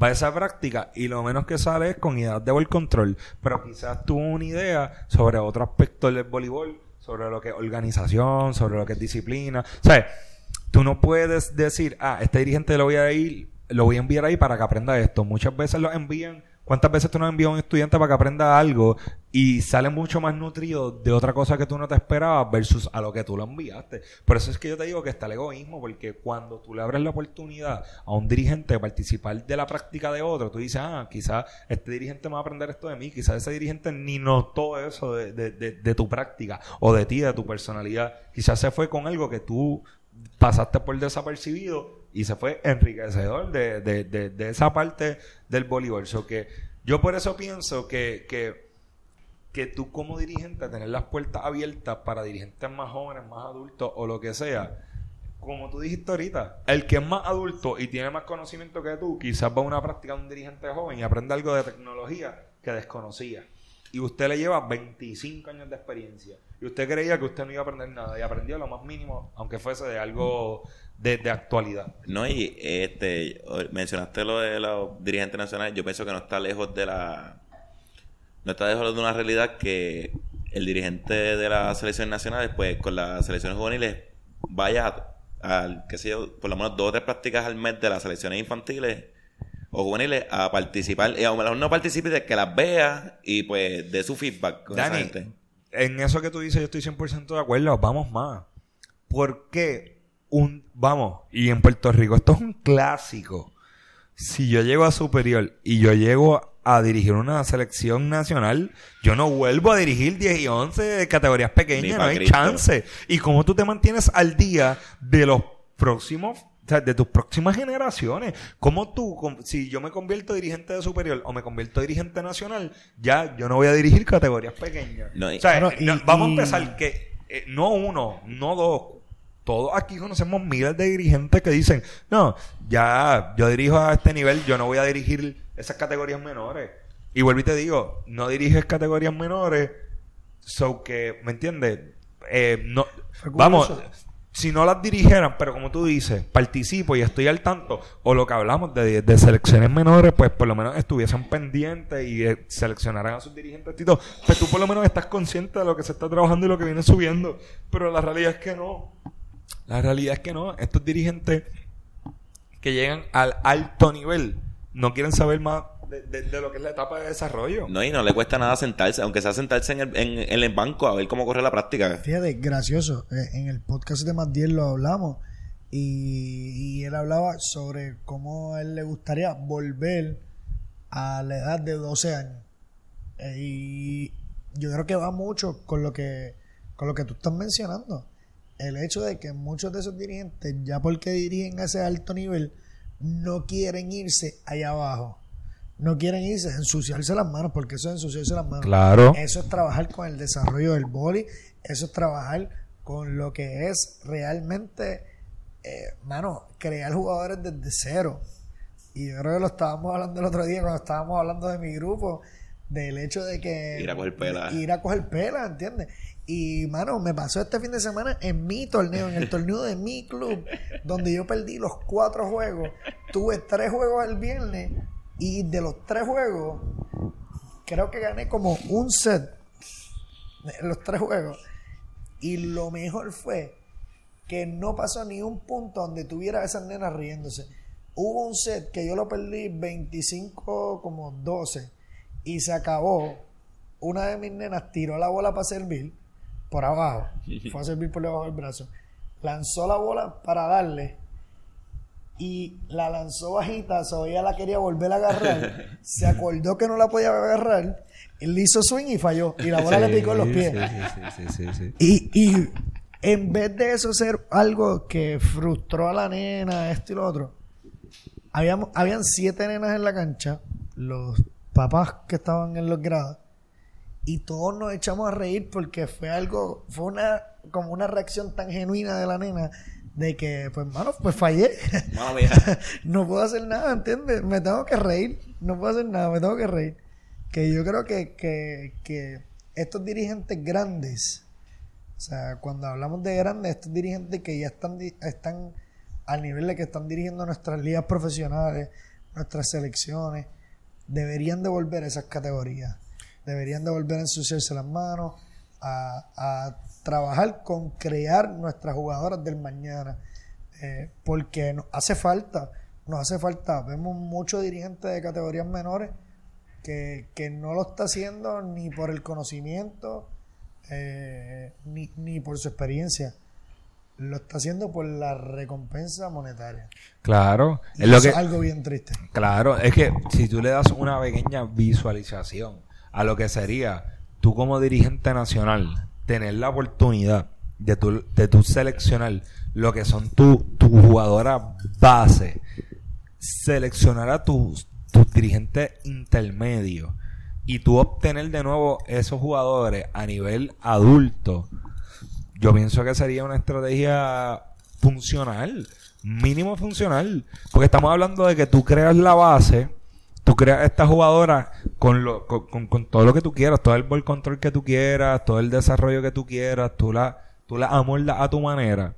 Pasan por las manos de otro dirigente, el cual tú trabajas en colaboración con él y tú le das lo que tú entiendes que necesitas que esas jugadoras desarrollen para que una vez pasen esa edad ya de 19, la sub-21, regresen a tus manos o a ese segundo dirigente, el cual quizás tú no seas el dirigente, que, ¿verdad? Porque eres el nacional, pero seas el asistente o estés pendiente, punto. Y una vez eso llega a tus manos, ya tú tengas el plan de trabajo y sea un equipo completamente competitivo. Porque tú vas a ir a, a- a esos torneos con esas selecciones simplemente a competir. Literal, mano, yo, yo creo que, que, que- que simplemente que, que eso es a lo que debemos de regresar. Porque muchos de esos dirigentes que ahora están a ese alto nivel, en algún momento estuvieron en esas categorías. Claro, ¿entiendes? comenzaron ahí. y, y tuvieron Fueron éxito. efectivos, Claro. llegaron arriba porque fueron efectivos ahí. Claro. Entonces, Pues entonces, arriba ¿por qué- y, de- y dejaron esa Pues categoría entonces, donde fueron ¿por qué, efectivos. por qué lo abandonamos? Claro. ¿Por, qué, por qué abandonamos esa base que es tan importante para nosotros? No, y otra preocupación en base a ese tema que yo tengo, y, y, lo quiero comentar porque yo fui partícipe de, es que estamos dejando todo lo que es nuestras categorías pequeñas y todas nuestras categorías de desarrollo a los aprendices. La base del voleibol el, se la estamos dejando únicamente. Yo no estoy hablando de que no se le oportuna aprendices porque estoy diciendo que yo fui partícipe de. Obviamente, yo como dirigente joven, cuando comencé, comencé las categorías pequeñas. Pero cuando tú ibas a un torneo, tú- bueno, hoy en día, cuando tú vas a un torneo y tú vas a unas a un, ¿verdad? Un- ponle, tú vas y te vas a fijar en todos los dirigentes que están compitiendo en la categoría 9, 10 la abundan los dirigentes jóvenes. Que, que no le vamos a quitar que tienen el hambre, la sed de Sí, aprender pero- y lo hacen toda la buena intención. Pero dos cosas. Una, no tienen el 100% del conocimiento No. para dársela a esos niños. Plus, lo que vuelvo y repito, si por lo menos estuviesen supervisados por un director de categorías como esos clubes Lo que grandes de los años es- tiempo antes, que tú decir, tengo un dirigente que Sí. por los últimos 15 años ha dirigido las categorías pequeñas y es el director de esos, de esos, de esos pequeños, de esas categorías pequeñas, y aunque son dirigentes jóvenes, ese director está ahí, juego tras juego, pendiente, a- y eso, pues, no lo hay. Voy a zumbar algo aquí que. Pues. va- Vuelvo con el fuego, Dani, mala mía. Tira, tira, tira. Pero voy a sumar algo aquí que es básicamente lo que usted está diciendo. Cuando tú vas a hacer eh, las certificaciones de coaching con la federación, Sí. el nivel 1, ¿qué te permite coachar? Si no me equivoco, hasta los 12 años. Hasta los 12 años. Nivel 2, adolescente. Hasta los nivel- 16 años. Nivel 3, puedes coachar superior. Entonces, eso es una discusión que yo tengo con el gordo anteriormente, porque yo digo, el nivel 1 debe ser para esos coaches que están comenzando y no tienen quizá la responsabilidad de enseñar el desarrollo directo, sino que tú coges a un jugador, porque probablemente ese coach que está cogiendo el nivel 1 ya fue jugador y tú sabes y conoces el juego, pero entonces darle la responsabilidad a un coach con ese nivel 1 de desarrollar jugadores cuando no tiene la experiencia y apenas sabe hacer un macrociclo, pues no es efectivo. Vamos, si, si es que en, en ese curso no se enseña lo que es un macrociclo. No, no. se habla de eso, planificación. No es hasta el nivel 3. No, y, y- No es hasta y- el nivel 3. Mira, el, enseñan. el mismo No, y- Dani pregunta qué es un macrociclo. Exacto, pero mira, uh, tú, tam- o sea, tú, tú que tienes No, pero, conocimiento, pero, pero tú esa- que tienes déjame explicar eso conocimiento- para darle contexto a la gente. Ok. Un macrociclo es la preparación que hacen los dirigentes cuando tienen un grupo que están comenzando. Hacen un, qué sé yo, un itinerario de trabajo, por decirlo así. Correcto, es un itinerario de trabajo donde se estructura lo que se va a hacer. eh, A partir de esos seis meses. Correcto. Usualmente en categorías menores son seis meses. Claro, pero incluye- un macrociclo inclusive lo hacen hasta para un ciclo olímpico, ¿entiendes? Sí, pero ya eso es a más tiempo. a largo Correcto, plazo. correcto. Pero si tú tienes una categoría menor, tú haces un macrociclo eh, que incluye fogueos, incluye torneos de competencia, incluye lo que va a ser la carga física, la carga técnica, la carga táctica.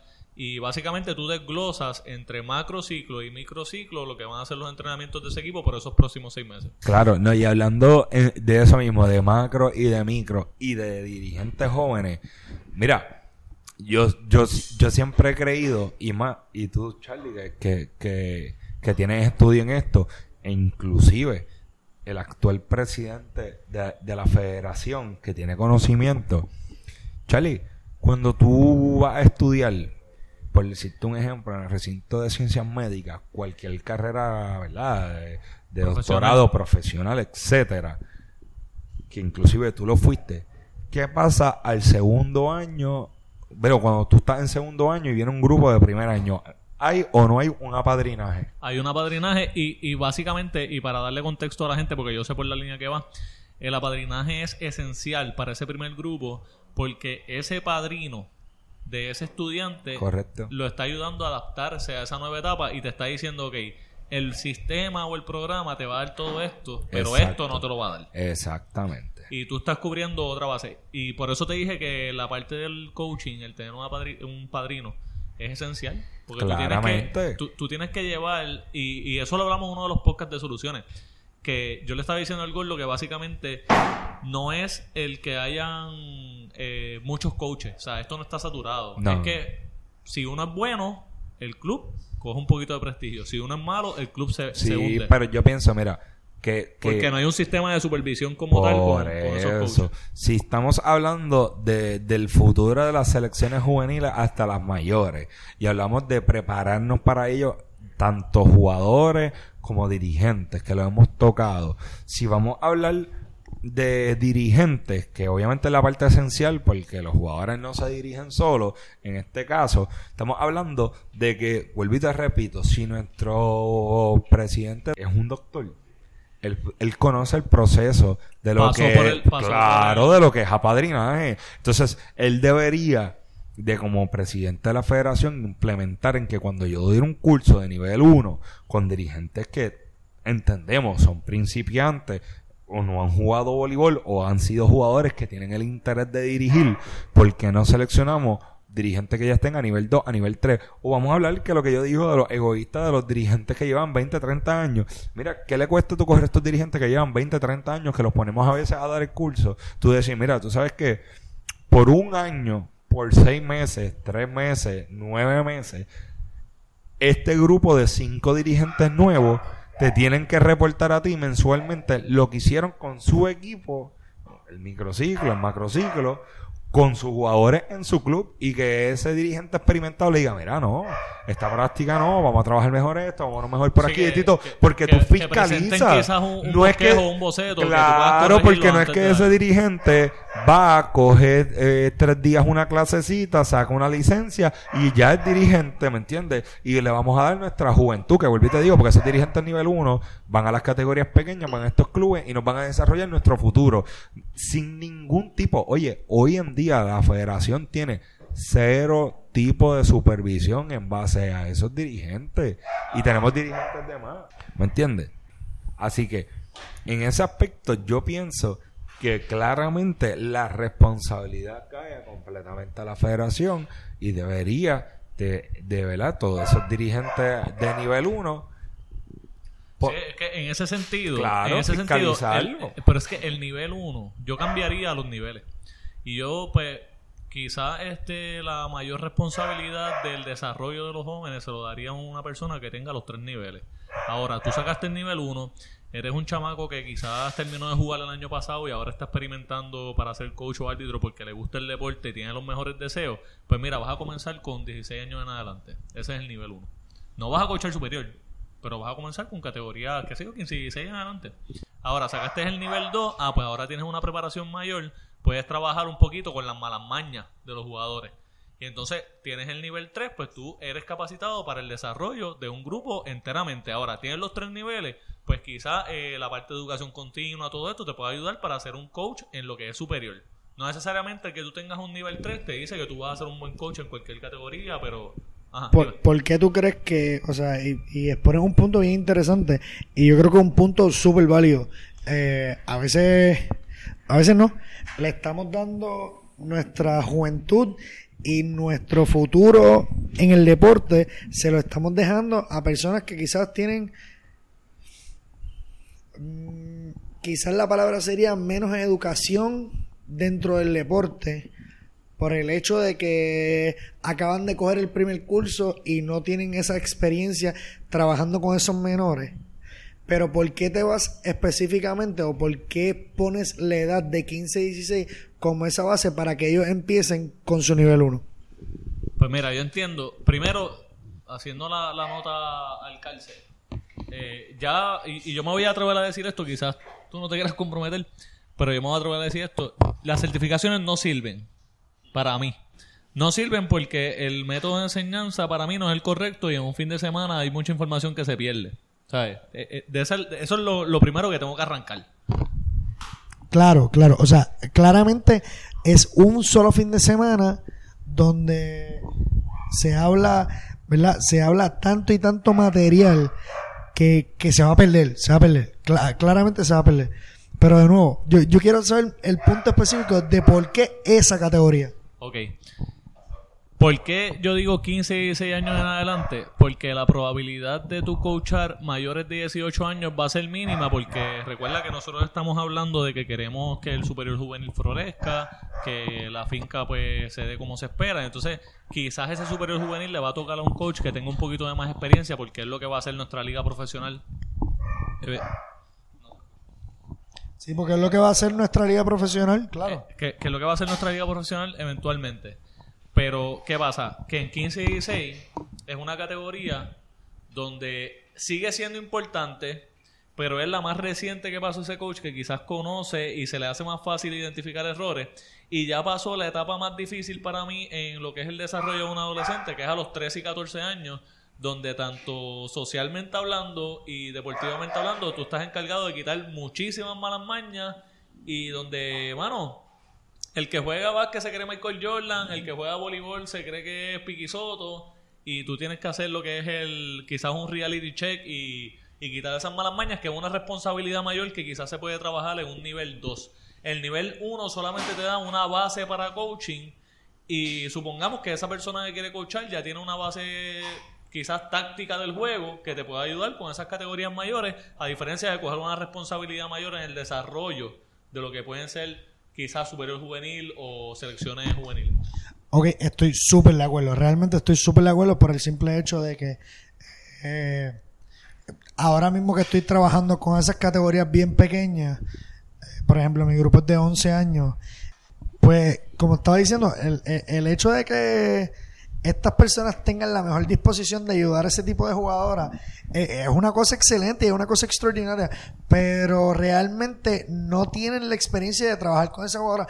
Yo he visto como en esta categoría le estamos gritando a las nenas como si esas nenas de 10 y 11 años estuviesen jugando el campeonato del mundo y le estuviesen pagando 200 mil pesos por jugar un juego que sus papás están pagando 80 pesos al mes, pagaron 300 pesos para jugar el torneo.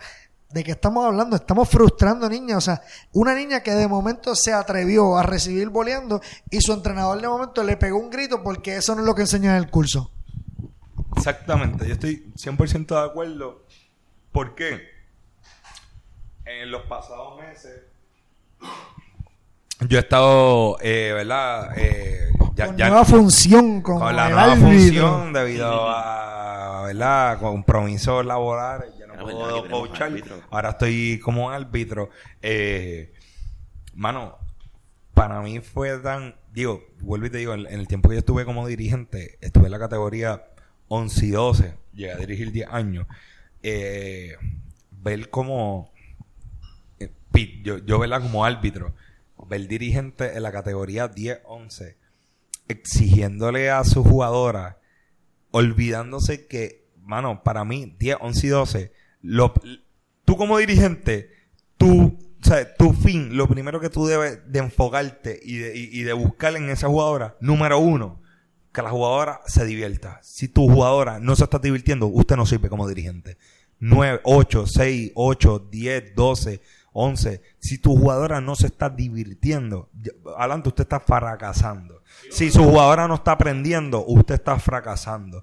Y por último, por último, de usted tener un equipo competitivo a esos niveles, usted puede empezar a implementar cierto grado de competitividad. De, Yo, yo pienso, grado, yo, yo pienso que ahí grado. es, ahí es que, que yo, no sé si escuchaste el, el episodio de las soluciones 1. Claro que no. No, digo que- pues nada, eh, invito a todo el mundo que escuche el episodio de las soluciones 1 porque hablamos de eso, pauta. de que se debe de extender o quizás prolongar más el proceso de desarrollo motor, que fue una de las cosas que yo expliqué, versus lo que es la competitividad, sin quitarle competitividad a las categorías menores, pero lo que es el 6x6, extenderlo un poquito más y desarrollar más a... El sentido de competitividad siempre tiene que Siempre estar, tiene porque, que tú, estar. porque tú vas a competir en todo en tu En vida. todo. Pero que el, el énfasis de esa categoría no sea la competencia, sino sea el que el niño se divierta, el que tenga un desarrollo motor dentro del deporte. Entendiendo que es una competencia. Por Ah, último, el tercer punto,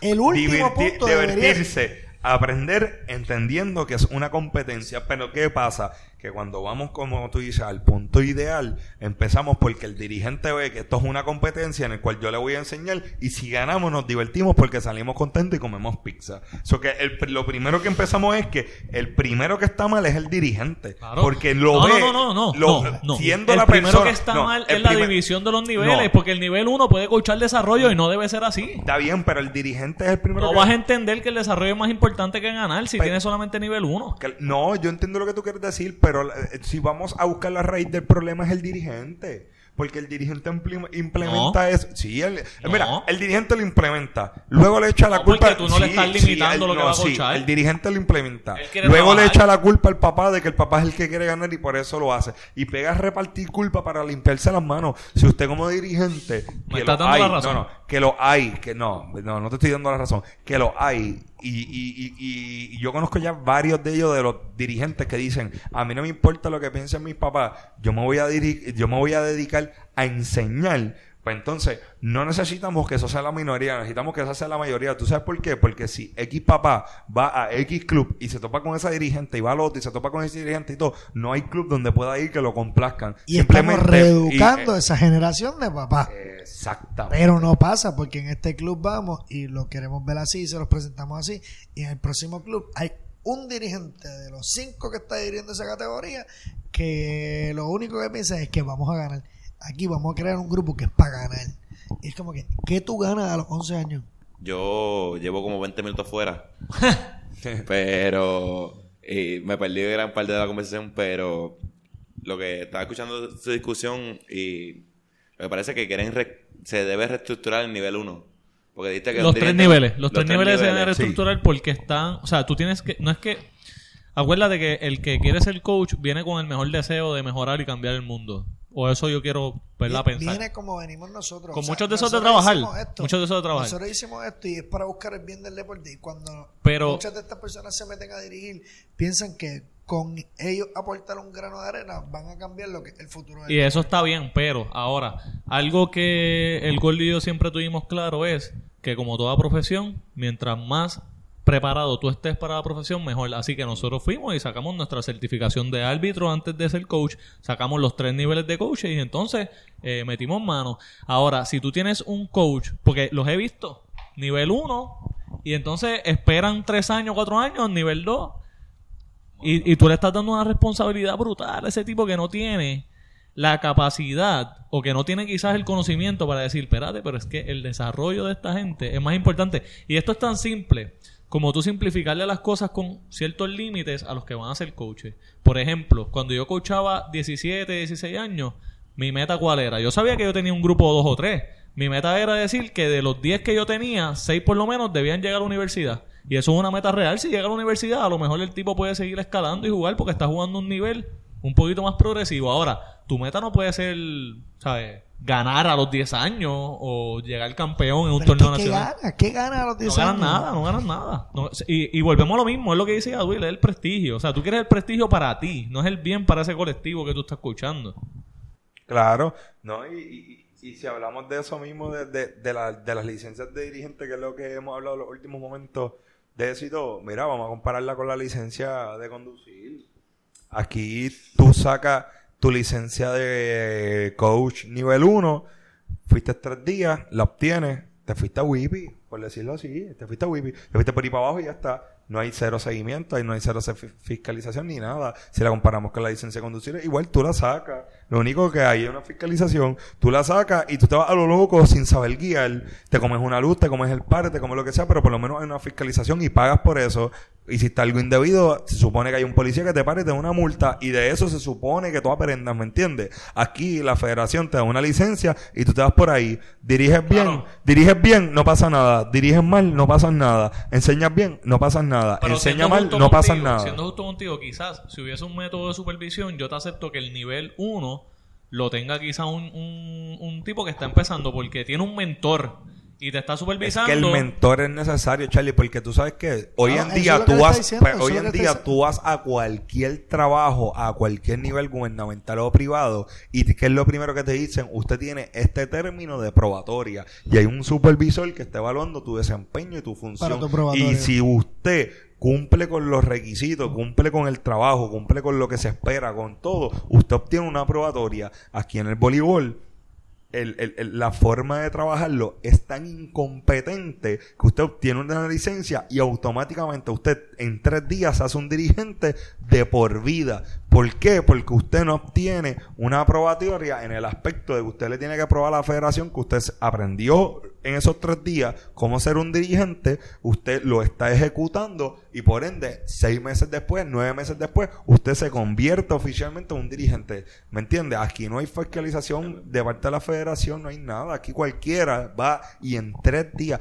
Vamos a empezar. El que no- no visitaban las credenciales Lo del prim- coach. No, lo, es que lo primero es que para que una posición obtenga rango y respeto se tiene que profesionalizar. Y usted no me puede decir a mí que uh, la profesión de dirigente de voleibol la vamos a, a profesionalizar cuando la misma se obtiene en tres días. Pues usted Estamos claro, hablando que el usted grado... está claro lo que está diciendo. Es claro, no, porque estamos hablando que el grado, el grado más bajo profesional sería un certificado técnico que lo podemos hacer en menos de un año. Y estamos hablando que aquí usted obtiene la profesión de dirigente en tres días. En tres días usted es un profesional dirigente. Es, eh, eh, ¿Me entiendes? Es una, es una falta de respeto al deporte del voleibol. No, no una falta de Sin respeto al deporte. fiscalización, Es sin una evaluación, sin nada. O sea, tres días tú- usted es un dirigente profesional tú- licenciado con una licencia de la Tú no federación. haces una No práctica haces para nada. profesionalizar. No haces nada. no haces nada, no tienes haces horas de práctica. Disculpen mi ignorancia. Y, Pero es que es una falta de respeto no al deporte, es una falta de respeto a la vocación.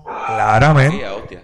Pero, disculpen mi ignorancia, este, la, el nivel 1, eso, eso se tiene que renovar, se tiene que renovar en algún momento. o- Tú lo sacas y ya. Es que nos podemos reír de eso. Aquí hay dirigentes ¿Se tiene que qué? sacaron el nivel 1 en el 1975. ¿Se tiene qué? Se, se, te pregunto. Es que yo no sé, cabrón. No yo se renueva. No, es no que no se renueva. renueva nada. Nada, No, ninguno, no, no, ninguno. no. Ningún nivel se renueva. Y no se ha sacamos- formalizado Y una pregunta, ¿eso, ¿eso se te puede revocar? No, no se No. te- digo, a lo mejor Bueno. se te puede revocar, pero Pero no lo hacen, No lo hacen. no he escuchado de nada que se revoque. Eh, a todos los que están escuchando, ese es el gran Blue de Featuring Doggy. Blue. Featuring Blue Perro de oficial. Doggy. Yeah. eh, perro oficial de. Bueno, el segundo perro oficial es. Zero IQ Es Media, el después cojo de- de Gia. Después de Gia. Eh, todo lo pueden seguir en Instagram. Blue de Doggy. Blue de Doggy en Instagram. Yo no estoy a favor de eso. Es que como Gia no tiene Instagram. No, No, pero volviendo al tema, yo tenía un punto un poquito más interesante porque me gusta eh, Dime. por donde iba Yadul. Dime. Eh, Yadul estaba comentando que, que el dirigente, ¿verdad? Se- La profesión de dirigente se hace se hace eh, en tres días, porque en tres días es lo que te toma el curso, ¿verdad? Pero hay jugadores, hay jugadores de voleibol profesional que simplemente por el hecho de que llevan X cantidad de años jugando en la Liga Profesional de Puerto Rico, le aprueban su certificación. Y que tú seas buen jugador no significa que vas a ser buen coach, eso deberían pero, eliminarlo. pero déjame terminar la no puedo, pero no puedo dejarte terminar de hablar. Me molesta que me interrumpa. Pero nada, e- es el punto de que, eh, ¿verdad? Le damos esa certificación a una persona que ni pasó por el proceso. Claro. Y ahí es donde erramos. Ahí es donde erramos porque le damos entonces, le estamos dando, como dicen por ahí, una licencia para matar a una persona. Pero mira, mira esto. Quizás yo. Mano, voy a defender un poquito ese punto de validarle ciertas horas de trabajo a esa persona por, por lo que es la licencia. Pero y es claro, que tú mismo acabas de decir. sí, pero te voy a explicar algo. Te voy a explicar algo. Quizás yo estoy de acuerdo en que esa persona, eh, por sus desempeño y sus horas de trabajo, se volvió un buen atleta en X posición, especializándose, por ejemplo, eh, quizás, vamos a un ejemplo, Pedro, que lo entrevistamos hace poco. Ponle que Pedro pasen 10 Saludito a años, Pedro Nieves. pasen 10 años en la selección, el tipo es un especialista como jugador en la posición central. Para tú ser un coach, tú no puedes parcializarte con ninguna posición. Entonces, sí, está bien, dale crédito a ese tipo porque invirtió horas en ser el mejor en esa posición y entendió los fundamentos de esa posición y mejoró su técnica en esa posición. Pero eso no quiere decir que él los pueda emplear en otra persona, porque el método de enseñanza es distinto. Aparte de que lo que tú utilizas en esa posición particular no se utiliza, por ejemplo, en el seteo. Así que hay una educación que tú tienes que pasar para poder ser un coach porque no, o involucra otras facetas del juego, involucras de- el, el tú poder despegarte de la visión de jugador, ese instinto de... Esa es la parte más difícil. En Uno la- como pues, entrenador claro. cuando está haciendo la transición. Es que, es que, es que eso que tú dices, que es lo que pasa, mata la profesionalización de, la- de, de lo que es ser dirigente. Porque entonces estamos hablando que aquella persona que quizás haya sido jugador, vamos, que no sea jugador, que haya sido fanático, jugador, etcétera, lo que sea que haya sido, y se haya puesto a estudiar, a tomar curso, Ah, que que haya viajado, que- no, es que haya viajado, vamos, vamos a suponer que haya viajado, se haya profesionalizado, haya tomado certificación, adiestramiento, charla, etcétera, de allá afuera, la profesión deja de, deja de tener su valor porque cualquier X peso. jugador decide, ah, ya sabes que yo juego eh, profesional aquí en la Liga de Superior, no voy a jugar más nada, eh, me retiro, voy un año a un club, dirijo el 18 femenino o masculino ya, que obviamente no hiciste nada, que ya está desarrollado, al año siguiente nombrado dirigente del equipo de voleibol superior de X pueblo. Entonces estamos hablando que el que cinco años atrás, para decirte un ejemplo, viajó a X estado y aprovechó la certificación de, ¿cómo se llama esta gente que vino aquí hace poco? Go- eh, Square. GMS. eh, eh, Square. eh, eh, aprovechó esa... Vamos a suponer que no, que es la primera vez que esa gente viene aquí, hasta donde yo tengo entendido. Es la primera vez. Pues, ¿me entiendes? Y aprovechó y viajó y tomó esa certificación, ese curso. Yo viajé a otro estado y tomé otro de otra, otro grupo de otra asociación. Esto y todo, me estoy preparando en miras de esa oportunidad. Y entonces, este jugador, sin ningún nivel, por haber sido jugador, le dan nivel 1, nivel 2, nivel 3 y es contratado de un equipo de superior. ¿Qué No. tú crees de eso? No, yo creo que tú sabes dónde se está afectando esta profesión. Y, y quizás es un poquito, qui- quizás esto, ¿verdad? Eh, Si te pica es porque tú sabes que tú eres parte de este problema. Y yo creo que el punto de que estos jugadores profesionales se creen que porque ellos fueron o son jugadores profesionales, pueden enseñar el deporte y tienen la vocación de enseñar el deporte. Y estamos creando este... ¿Cuál es la palabra correcta? Eh, Estamos creando como esta carta de servicio de clínicas a nuestros jugadores de categorías menores, Exacto. pensando que nosotros sin ser dirigentes, porque muchos de ellos no son dirigentes, pero están dando esta, este tipo de clínica como si fuesen entrenadores y los papás lo compran por el simple hecho de que esa persona tiene un nombre como jugador. Pero y no papá que me escucha, simplemente no porque tú, el, el que está dando la clínica fue excelente jugador, va a ser excelente entrenador para tu hija o para tu hijo. Voy a hacer el cabo. veces- No, no. Voy a hacer el cabo de este podcast. Y básicamente tienes razón, pero ahora vamos más. Si, por ejemplo, por poner un ejemplo, no estoy diciendo que ninguna de estas personas no está capacitada o lo que sea, pero supongamos que Ángel Pérez es jugador todavía y está dando unas clínicas de seteo, pero está con grillo. Ahí se está cumpliendo quizás parcialmente lo que estaba diciendo Yaduil. Hay un proceso de supervisión y tienes a un entrenador. Ahora, si fuese un jugador aparte, está diciendo que hay un proceso de entrenamiento sin tener las certificaciones, pues claramente va a estar mal. Sí, pero mira, estamos estamos hablando también de, de lo que dice Gabo, que, que es lo que yo digo. Tú no, Cállate. puedes, tú, tú no puedes salir de jugar, porque tú sabes que muchas veces estos jugadores quieren salir de jugador directamente a dirigente por las manos que han pasado, ¿me entiendes? Tú no puedes decir, ah, yo fui jugador elite, yo fui jugador de XXX dirigente, por ende yo puedo ser dirigente ahora y dominar. Porque si vamos por eso, yo creo que aquí, de los que hemos jugado, pues podríamos tener la misma historia. Porque por lo menos, por decirte así, yo entonces podría ir a la federación y decir, mira, yo creo que yo me merezco una oportunidad más allá de lo que es clubes, porque en mi caso, pues a mí me dirigió MacDiel, a mí me dirigió Carlos El Pollo, a mí me dirigió XX dirigentes que hoy en día son dirigentes reconocidos, o sea, y que han hecho un buen trabajo de esto y todo. Y como ellos fueron mis dirigentes en categorías pequeñas, pues yo soy un jugador experimentado, aunque no fui, en mi caso, no fui un jugador elite, no fui un jugador superior, no fui lo que sea. Pero si nos vamos a dejar por eso, pues yo podría ir, porque en mi caso yo estuve la mayoría de tiempo en un club donde estuvieron esos dirigentes. Y pues yo decir eso, ¿me entiendes? Al igual que un ejemplo, Gabo podría mencionar un sinnúmero de dirigentes y decir, pues mira, pues yo me merezco también la oportunidad porque yo fui jugador de este, este, este dirigente que, que ¿verdad? Este, son, son de renombre. No, ya, ya Bill habla de que él no fue un jugador elite, pero él juega para uno de los mejores clubes en Puerto Rico. 69 Elite. Ahora Eh. soy elite, de verdad. No, mano, yo creo que para cerrar, yo creo que el Esperen tema... pronto los guireros de Peñuela. Los guireros de Peñuelas. No, yo creo que para cerrar este tema, y estábamos hablando, ¿verdad? El punto base, o el punto foco, era, era hablar sobre las selecciones.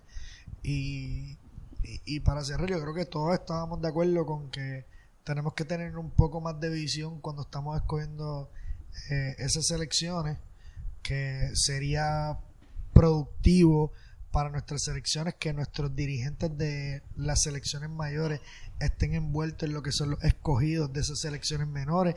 Y no solamente en el escogido de esas jugadoras de selecciones menores, sino en el escogido de los dirigentes para esas selecciones menores porque necesitamos crear un plan de trabajo que vaya de acorde no, de acorde con, con lo que es la selección mayor no solamente trabajar de arriba hacia abajo, sino trabajar de abajo hacia arriba para crear un proyecto que a largo plazo tengamos un futuro, ¿verdad? Eh, que sea exitoso. Para que el futuro no sea incierto, punto.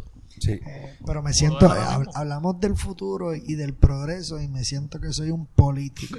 Sí. Y no estoy hablando de política porque ya te dije, Charlie Gutiérrez. Gabo, 20, 20.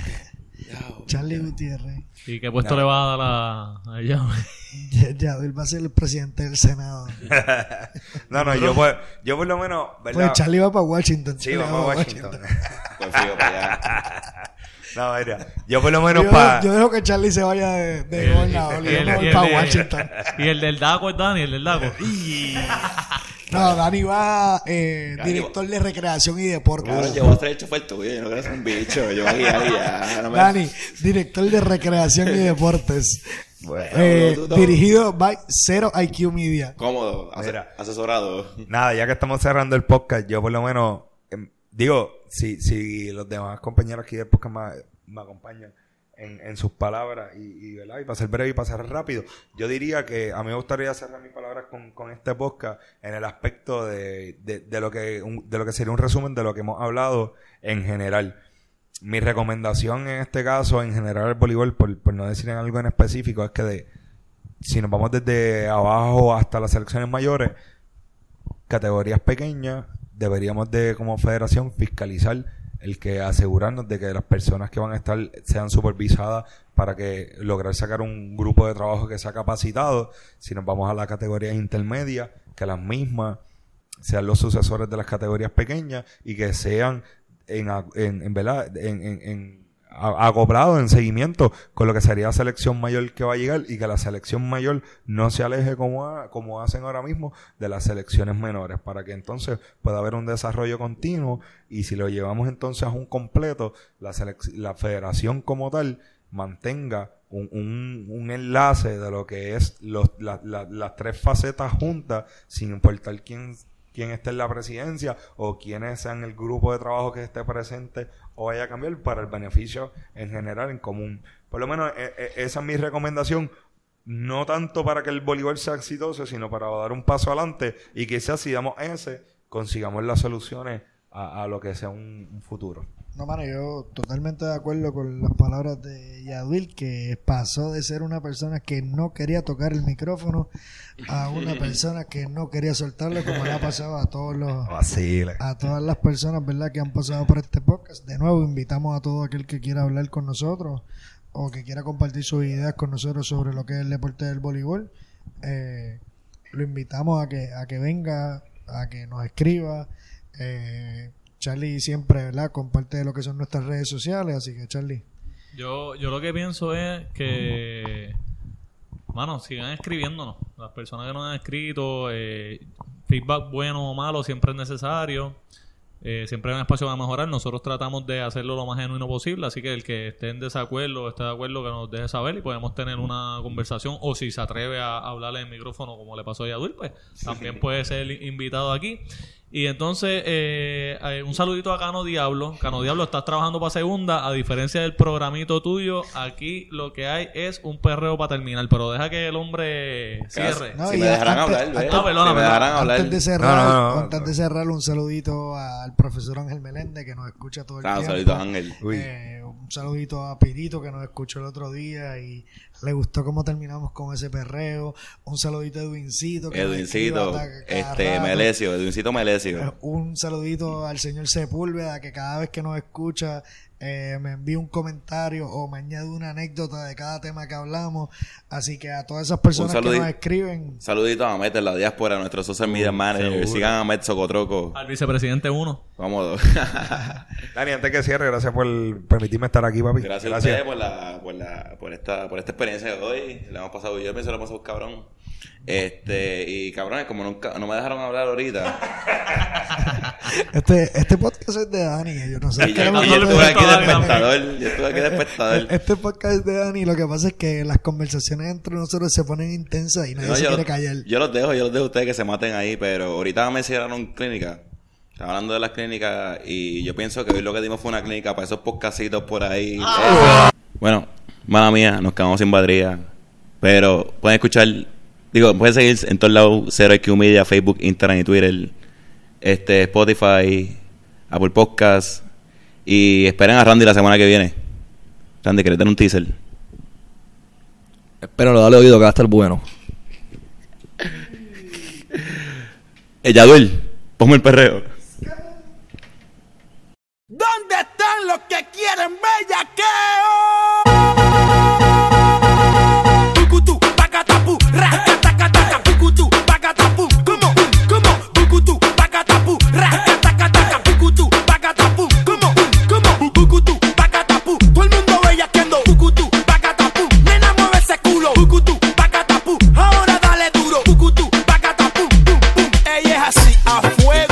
sencillita, bien bellaca la maldita. Bonitillo y pelao, ni lo mira.